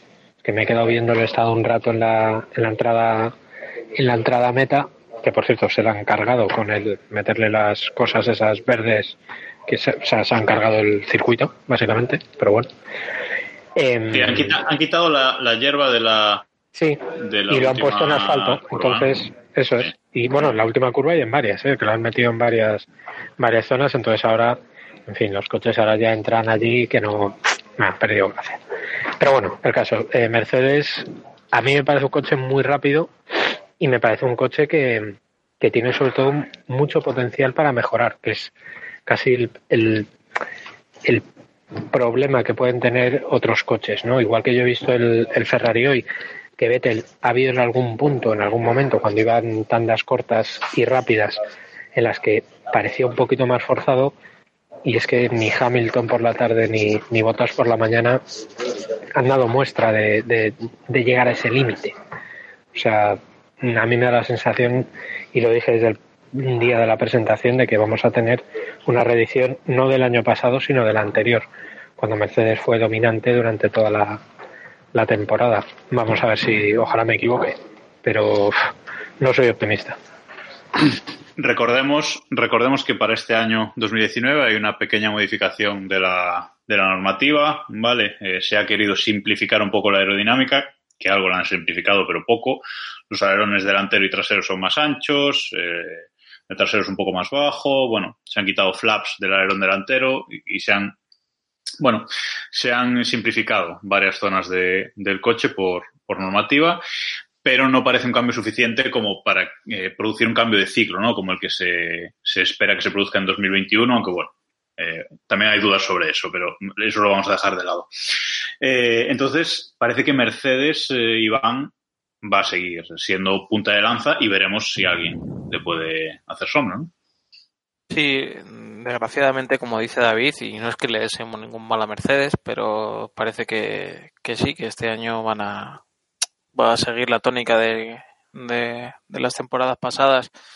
Eh, no sé, la única alternativa es un Ferrari fuerte y como hemos hablado, Ferrari yo creo que está ahora mismo pensando más en lo del año pasado que, que en lo de este. Ojalá me equivoque, vuelvo a decir, y no será la última vez que lo diga. Eh, y, Mercedes sí tiene, sí tiene ese, aura, ¿no? De, intocable. Yo nada me gustaría más que ver sudar a Lewis Hamilton el, el campeonato y es que ni siquiera el año pasado lo tuvo que sudar. Eh, Botas eh, es una sombra de, lo que fue y es que tampoco es que hubiera sido nunca nada extraordinario pero sí que parece que está adaptando a ese rol de, de segundón se ha, se ha, dejado hasta la perilla de que llevaba Barrichello en, en la época de Ferrari así que no sé creo que está adoptando ese ese rol que es algo malísimo para, para él porque si es algo con lo que ha destacado ha sido por, por luchar y por perseverar y ha sido como ha logrado eh, resultados y, ser alternativa a, Hamilton alguna vez en su primera temporada y su segunda temporada en, en, Mercedes. Y parece que ahora Hamilton no tiene ni, no necesita esforzarse al máximo, ¿no? Ni para ganar a su compañero de equipo ni para pelear con Ferrari. El año pasado fue, fue eso lo que tuvimos, ¿no? Eh, que realmente no, no, no le hizo falta dar el 100% para ganar. ¿Estáis de acuerdo, Samu, Diego?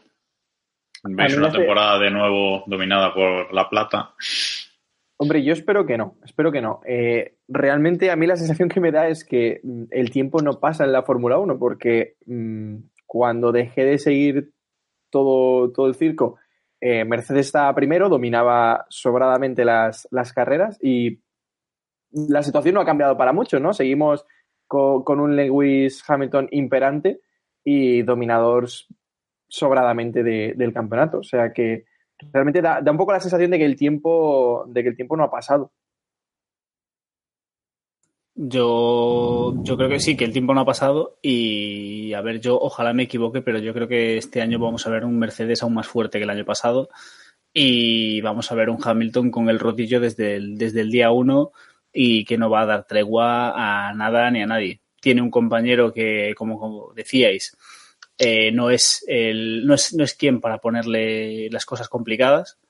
Y yo creo que Mercedes va a arrasar y no va a dar ningún tipo de oportunidad a nadie. Y no, no, no creo que Ferrari esté ahora mismo en situación para plantarles cara. Ojalá me equivoque, pero yo creo que va a ser un paseo para Hamilton.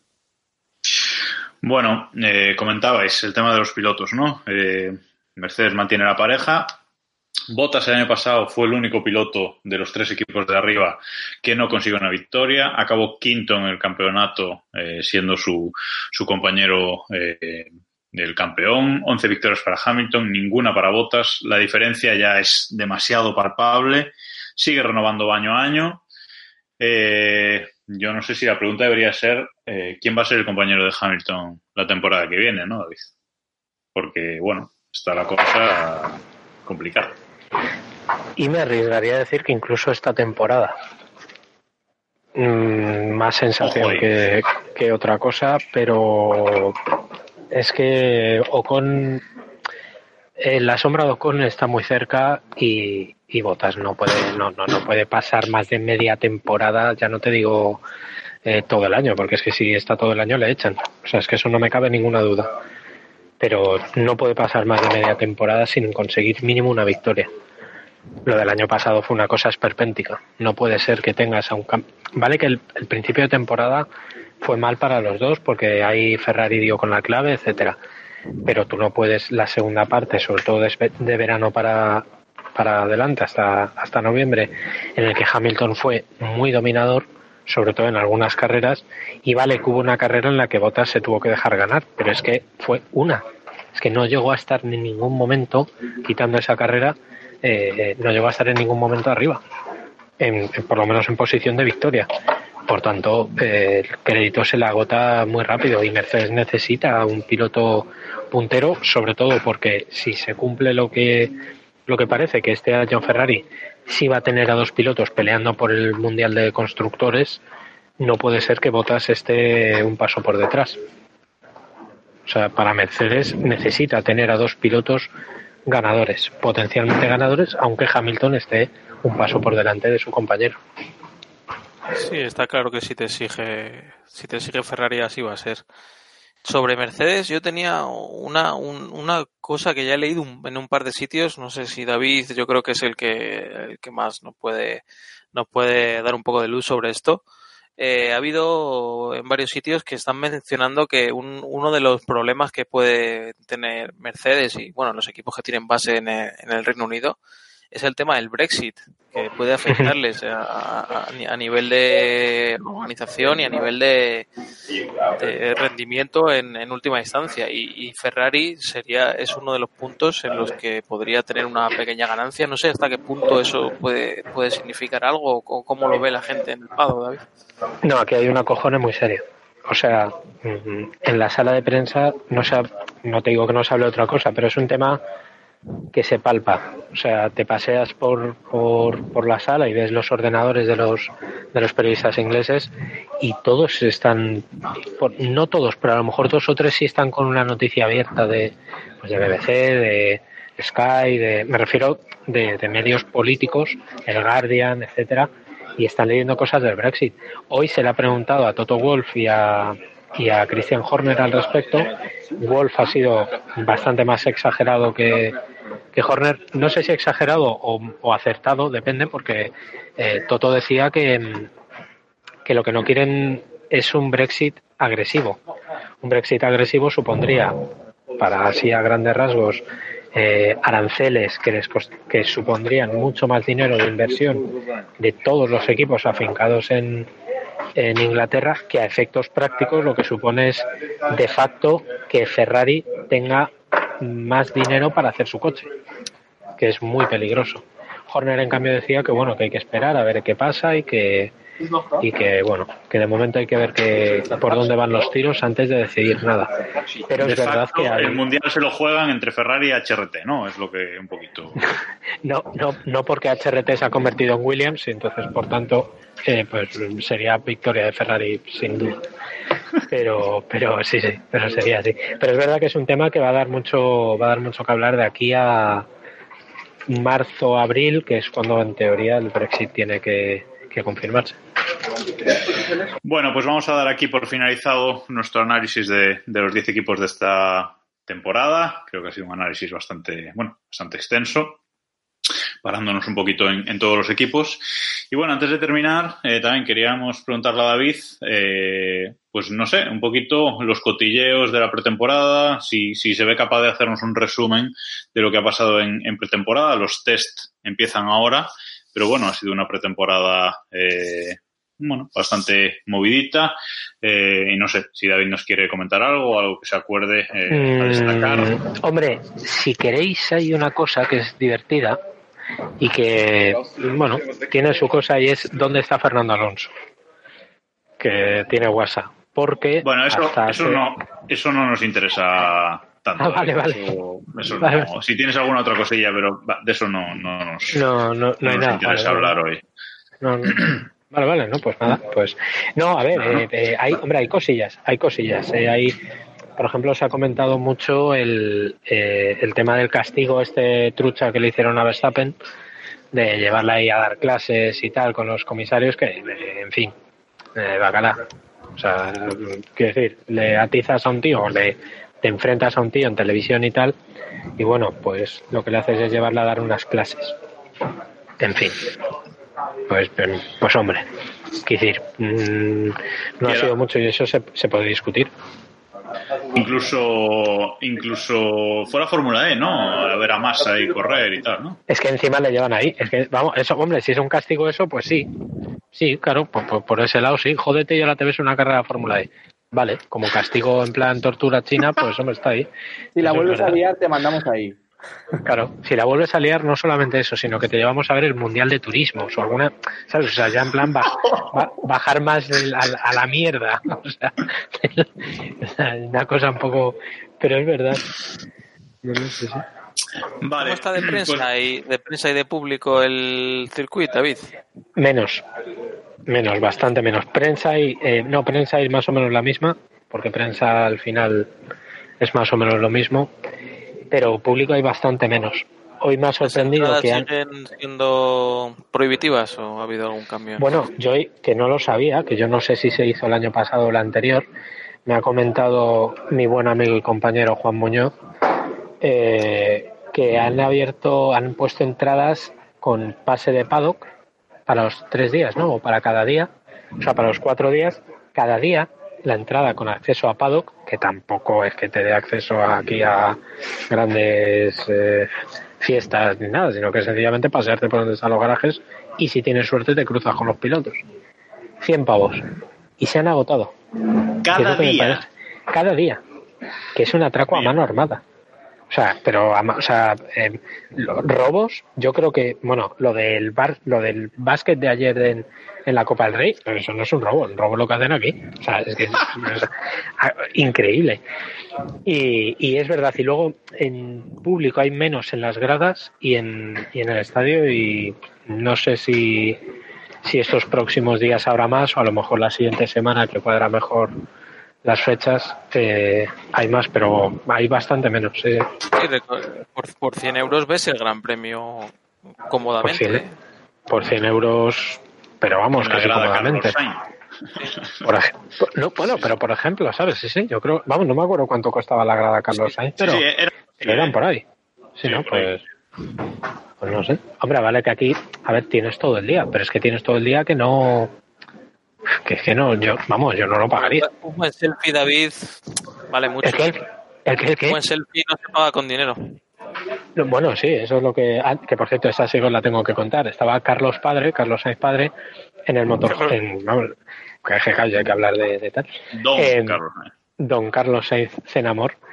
Eh, estaba en la- el motorhome de, de McLaren hablando con, con Noriko, que no sé si sabéis quién es. Es la, la fan japonesa esta de Sainz, que la robaron una pancarta en el Gran Premio. que Bueno, Sí. una fan japonesa que tirando bastante friki, pero oye, la muchacha le gusta a Carlos Sainz y tal. Y le estaba regalando, estaba dando un regalo para, para el chaval.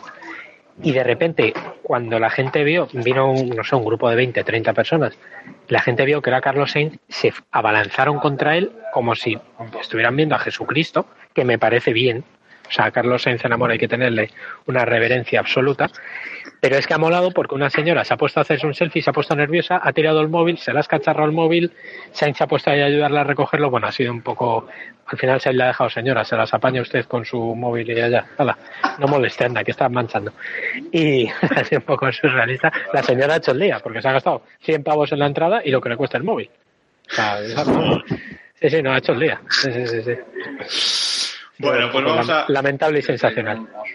vamos a, a acabar entonces el capítulo de hoy eh, Bueno, haciendo una, nuestra tradicional porra. Diego, sí. Sí, no, una cosa solo, que yo creo que es algo que está, que ya nuestros oyentes estarán desesperados. ¿Has encontrado el coche, David? Sí, no, Ah, bueno. ha apare- ha aparecido. Ha aparecido. Espero que Juan se- sabemos dónde tengo el coche, ¿no? A ver si, a ver Más si sí, William, vale. a ver si Williams puede decir mañana lo mismo. Eh, bueno, Mañana ya te digo yo que no. tampoco. Para mañana No, no, tampoco. mañana, no, no, mañana tampoco. O sea, es, que se han convertido en HRT, te lo estoy diciendo.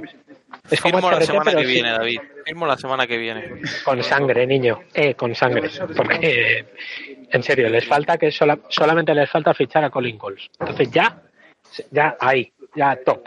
Ya de ahí no sé. si- ¿Ya, ¿Ya han mandado al becario por las piezas al aeropuerto o todavía en su mañana? Bueno, oye, eso fue Sauber el otro día, ¿eh? que tuvo que mandar Ya, a. Giovinazzi. Eso- o sea, cosas.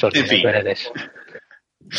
Bueno, lo que iba. Decía que íbamos a acabar este, este análisis de hoy haciendo nuestra tradicional porra eh, para la temporada que viene, ¿vale? Entonces, nada, simplemente que cada uno diga los tres eh, primeros pilotos y tres primeros eh, equipos en el campeonato de, constructores. Eh, vale, empezamos por los constructores, hacemos una rondita y luego vamos con, con los tres mejores pilotos. Samu, que hace un rato que, estás callados, los tres constructores que van a ganar el campeonato este año, que van a quedar en el podio del campeonato este año. Bueno, el, el primero voy a ir al fácil, que es Mercedes. Segundo voy a decir Ferrari, tercero Red Bull. Vale, o sea, arriesgas lo que viene siendo cero. Arriesgo Bien. mucho, arriesgo mucho. Vale, Diego. Eh, pues mm, es que es Mercedes, Ferrari, Red Bull. O sea, no se me ocurre, no se me ocurre ningún escenario en el que no sea ese. Otro que arriesga. Eh, y en el mismo orden, además. Eh, Iván. Ferrari, Mercedes, Red Bull. Ahí estamos. Y No te lo crees tú ni Hartovino. Bueno, Bueno, hablamos en el podcast de dentro de tres años. Vale. vale. eh, no, yo voy a decir Mercedes, Ferrari y Red Bull. Es que no hay, no hay, no se me ocurre otra alternativa. Pues yo voy a decir, yo ahí en eso estoy con Iván. Yo creo que Ferrari, Mercedes, Renault.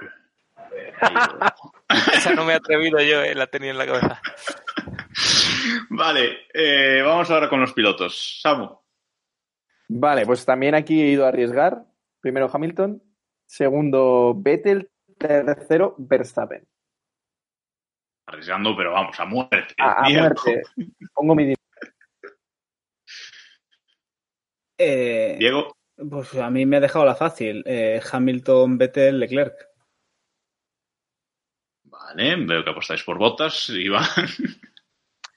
Hamilton, Vettel, Leclerc también.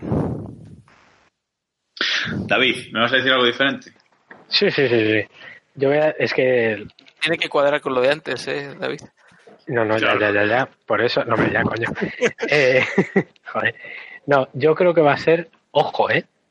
Ve- eh, digo, Vettel, Hamilton, Bottas, Sí. Leclerc. Hostia, vaya Ojo, ¿eh? Vaya, va- Eh, ¡Madre mía! y implosiona Maranello, niño. Sí, sí. Sí, sí. Ahí lo Vale. ¿eh? Yo voy a decir. Joder, es que tras esto. Yo voy a decir Hamilton, Leclerc, Vettel. Así va. Ah, bueno, mucho mejor, vale. Hombre, La cuestión era que implosionara Maranello, a, ¿no? a ver, yo creo, yo creo que es más doloroso que Botas quede por delante tuya que que Leclerc quede por delante de Vettel. Sea, Pero vamos a ver, es que yo creo que es que este año, este año van a ir, o sea, van a ir los Mercedes con lo que viene siendo la, perdón, eh, que hay una señorita que van a ir con la polla afuera. O sea, es que Sí, pero sí, sí. Y se, y se nos va, o sea. Mira, ya ha se va, él, él se va, él suelta, él suelta No, no, la, y la se soltado y se ha, se ha llevado una hostia. ¿Sabes? Eso es lo que ha. Le han saltado el móvil de un guantazo. Sí, David sigue viviendo en 2016 y esto no, Sí. no puede ser. David, ¿has Bueno. vuelto o no has vuelto? He, vuel- he vuelto, he vuelto, he vuelto. Vale. Es que la- esta vez ha sido culpa mía porque le va a colgar. Eh, Sí, sí, te has llevado un, guan- te has llevado un guantazo, eso sí. Eso sí. En fin. Bueno, eh, pues hasta aquí, yo creo, este podcast eh, de hoy. Eh, ya sabéis, todos nuestros oyentes, los que seguís ahí, estos, los cuatro amigos que, nos estáis escuchando, gracias por, por haber seguido ahí, gracias por confiar en nosotros, de que volveríamos algún día. Nunca nos despedimos, así que, ¿por qué no, por qué no podíamos volver? Y nada, deciros que, como siempre, podéis contactar con nosotros, sobre todo en, nuestra cuenta de Twitter, en arroba kppodcast, que aunque no escribimos, eh, sigue viva y la, la leemos. Y bueno, este capítulo, esta, este capítulo estará colgado en, en nuestro blog, que también sigue vivo, keeppushing.wordpress.com. Si alguien se Y nada acuerda más. de los datos de acceso, Sí, sí, está, Buena. guardados. Está buena, está buena. Está guardado, está guardado. Y nada más, eh, nos volveremos a ver o escuchar algún día, seguramente. No podemos prometer cuándo. Así que gracias, Samu, por volver a estar aquí. Eh, tú sí que llevabas mucho tiempo sin venir. Sí, sí, Gracias. un poquito. ¿Volverás? eh, igual dentro de dos, tres años, cuando volvamos a grabar, ¿cómo lo ves? ¿Te ves Venga, voy a, ¿Te voy a has pasado decir bien? una cosa. Mm, un objetivo de este año es reengancharme a la Fórmula 1. Eso, Vamos. pone- tú pon Antena 3 todos los domingos a las 2. y lo que salga, ¿no? Y solo fallarás con la cadena y con la hora, que por cierto, Llevo- no hemos comentado lo de la hora. Llevo, llevo eh, dos meses haciendo eso y solo he visto a Arturo Valls en la ruleta de la fortuna. O sea que sigo probando suerte. Gracias, Ibar, por estar ahí, por ser nuestra fuente de, de información calmada. Sí, pues estáis finos entonces. Gracias a vosotros y feliz 2019, 2020 y demás a todos nuestros oyentes.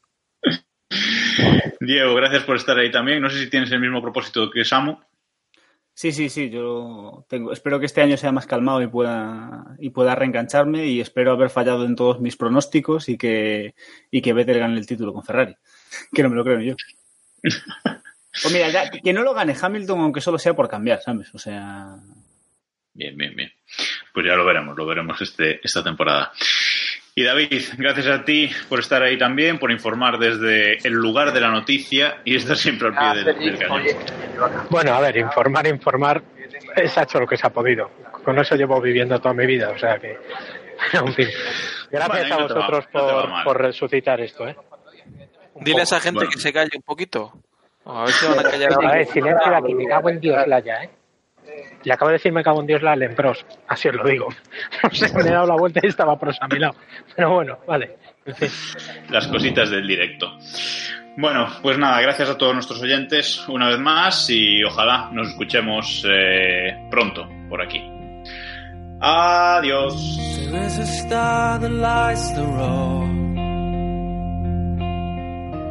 Will it take me to the end? Well, I don't know. For one last time, I'll take this ride and just drive. I wanna be the only one to make it to the light.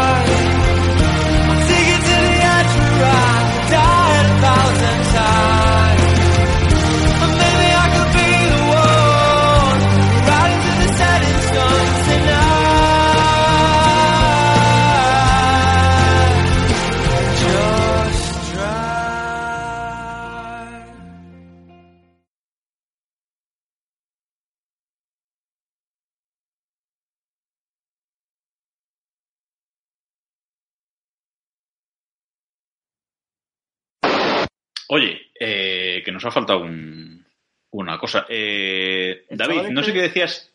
No sé qué decías tú antes de un chaval el asturiano Sí. este, ¿cómo se Ah, llama? sí, sí, sí, sí, que no sí, sé dónde sí, estaba. que- sí, sí, o sea, aquí estaba todo el mundo diciendo de no, no, va a estar, va a estar, va a estar. Aquí ni está ni se le espera. O sea, no, no, ni, pero ni para Dios, ¿eh? O sea, no. Vamos, aquí tú preguntas y te ¿y ese, y ese con quién han patado. Y no. No, no, en serio, ¿eh? Pero va- vamos a ver, eh, se dijo a final de la temporada pasada que, que este chico que iba a, a probar el McLaren es en esta pretemporada. ¿Ha visto el Pero- percal y se ha borrado? Pero, pero sabemos si se refería al McLaren el de Fórmula 1 o a los McLaren estos los cochecitos de bebés, que lo mismo es que el chiquillo ya tiene una edad, ¿sabes? O sea, Hombre, edad, escucha, edad tiene, edad tiene para ser el padre de algún piloto, ¿eh? Eso, eso sí. Espérate que he vuelto a perder el coche. Esto es la hostia. Bueno, eh, que digo, no, ahora, ahora sin coña. En teoría, hasta hace 15 días, Alonso iba a salir a, a, A estrenarlo, probar, ¿no? o, o por lo menos iba a estar por aquí. Pero algo ha debido pasar, y no sé el qué, pero se corre un tupido velo así en general, cada vez que se pregunta al respecto, porque aquí ni está ni se le espera. Que a lo mejor aparece, a lo mejor no. Esa ha sido la respuesta que me han dado esta mañana porque he preguntado directamente, claro. Esa Pero pobre desde- o sea- ha pagado 100 euros por hacerse una foto con Alonso. Sí, no, sí, sí, porque ha- ha- habrá gente que estará esperando a verle.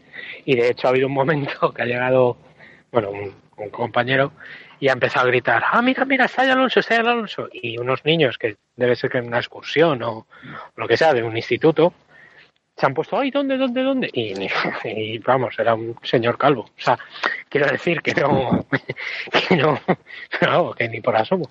Así que no sé, no, esta semana por lo menos no tiene mucha pinta que vaya a venir por aquí. Bueno, pues después de, estar dando un poquito de pena en la Fórmula 1 en los últimos años, no pena, porque bueno, él, siempre ha demostrado ser un... No, no, pero en cuanto a resultados es así. O sea, la, la, realidad es esa. Él siempre ha demostrado pues, ser un gran piloto y ha hecho grandes carreras en, estos dos últimos años, pero el coche que ha tenido pues, pues ha sido el, el que ha sido y finalmente ha decidido eh, dejar la Fórmula 1 de lado. Él dice que es un hasta luego, no un adiós.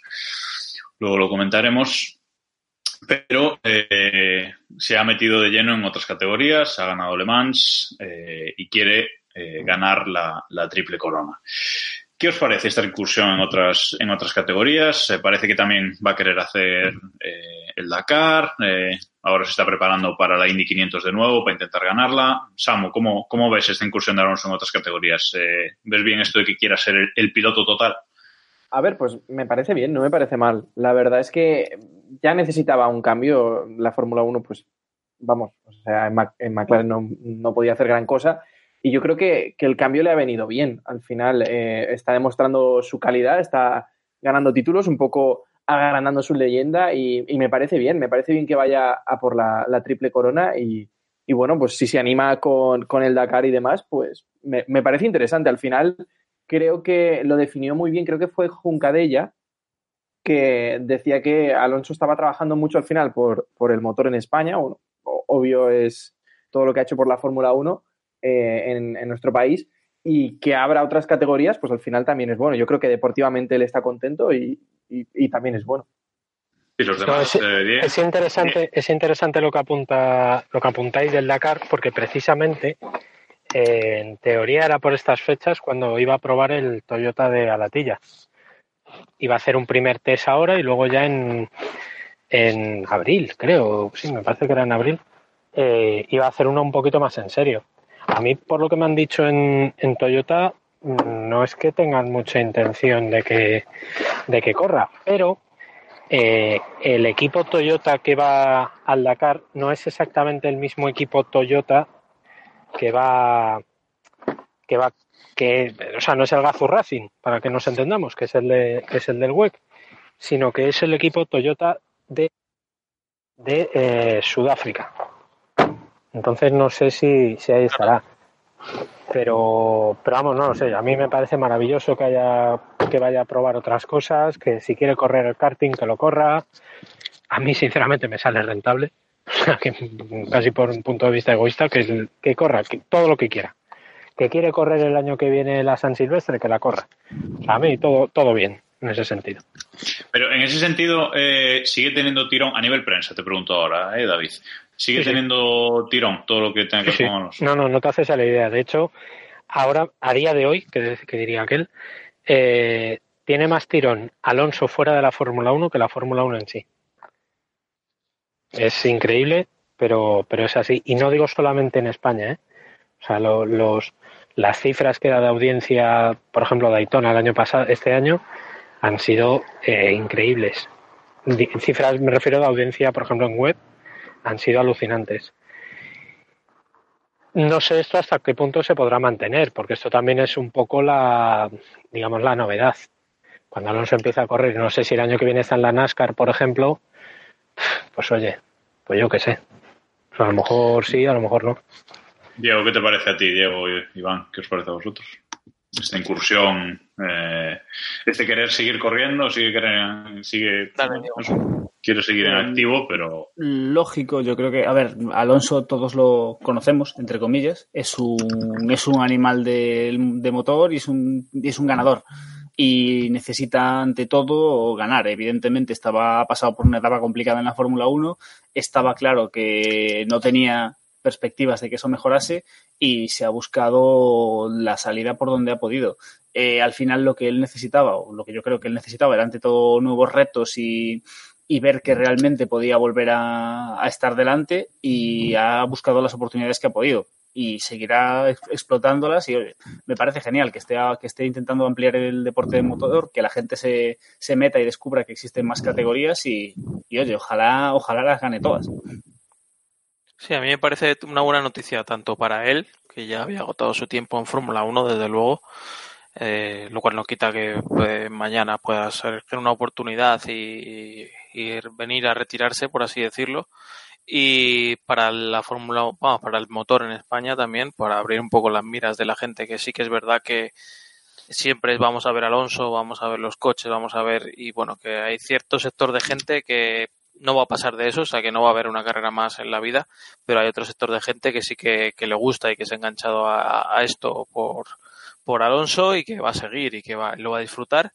Y también para el mundo del motor en general. Eh. Yo creo que esa apertura de miras, ese permitir a los pilotos que, que vayan a un lado y a otro sin, sin preocupaciones, eh, habilitar un poco el calendario para permitir que se hagan este tipo de cosas y me parece genial. Y en cuanto a él, pues no sé, eh, veremos a ver cómo evoluciona. Eh, de momento está picando un poco de aquí por allí y, y bueno, el, la parte de la resistencia le, le, está saliendo genial.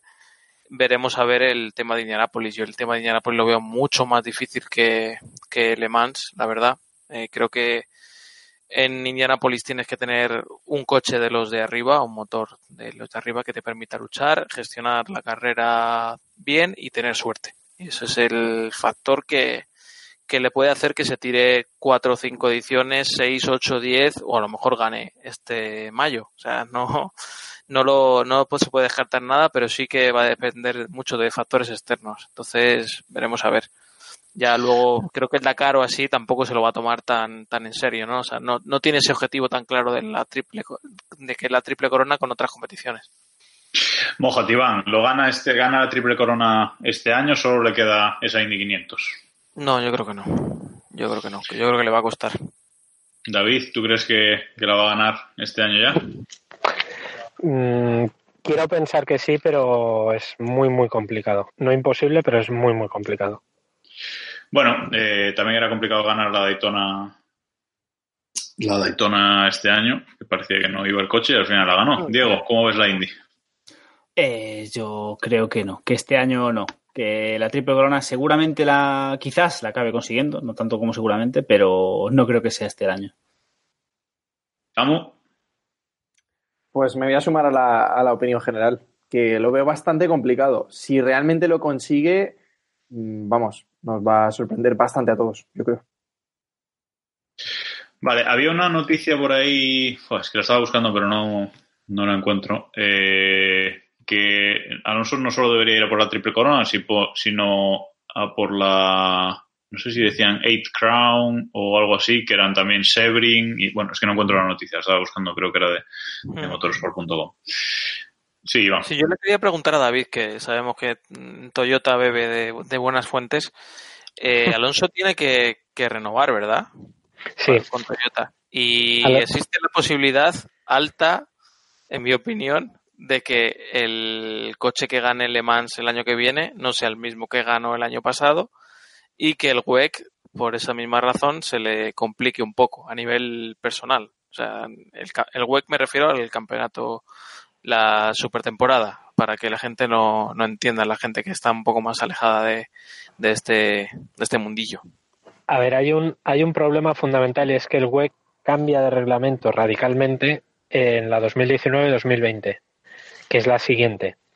Empiezan, entran los, los hipercars, que, a ver, es un poco complicado de entender, pero digamos que son, así muy grosso modo, son como a ver, como prototipos antiguos, ¿vale? A, no, pero Iván, Iván, Iván, se refiere a que en Le Mans, o sea, que se le complica a él el sí, título. Que este año Mans, no gane el título eh, del WEC. Que este año no gane el WEC, exacto.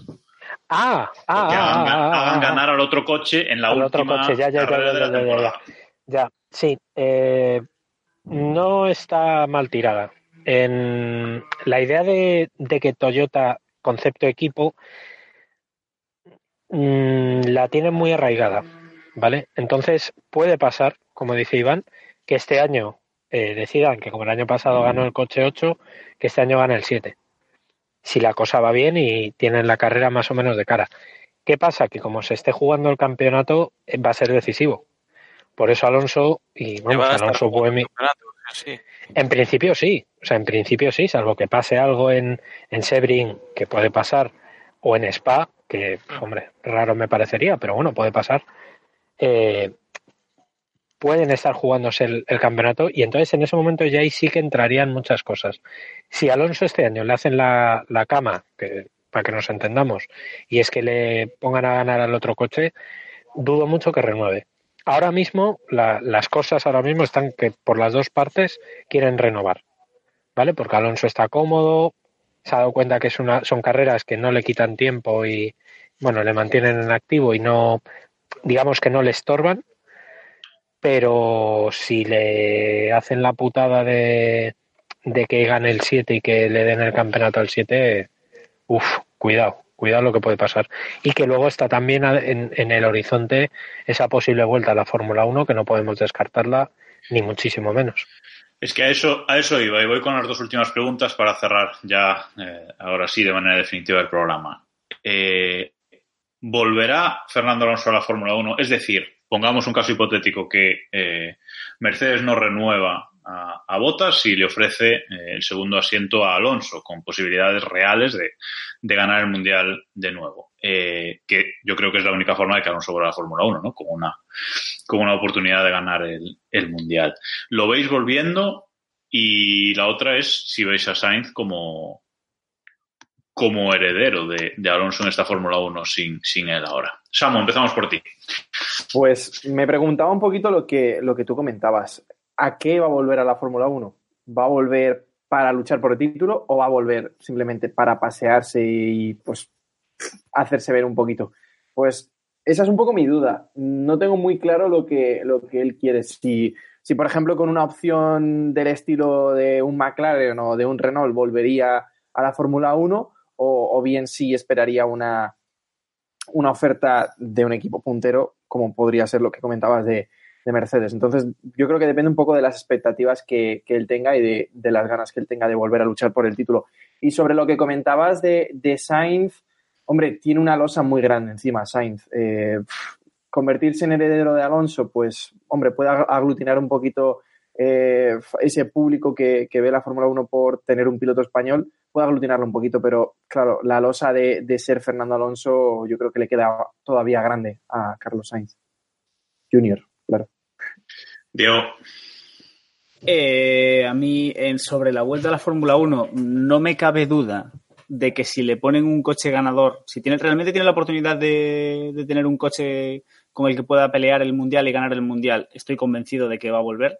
También estoy convencido de que eso tendría que ser el año que viene, como mucho dentro de dos años, y ya me parece casi mucho. O sea, tendría que ser una cosa de que el año que viene le pongan encima de la mesa un coche que, con el que pueda pelear el título de verdad, y yo creo que sí volvería. Y también estoy convencido de que, salvo que se dé esa circunstancia, no va a volver. Es decir, volver para hacer podios no, no creo que sea una opción.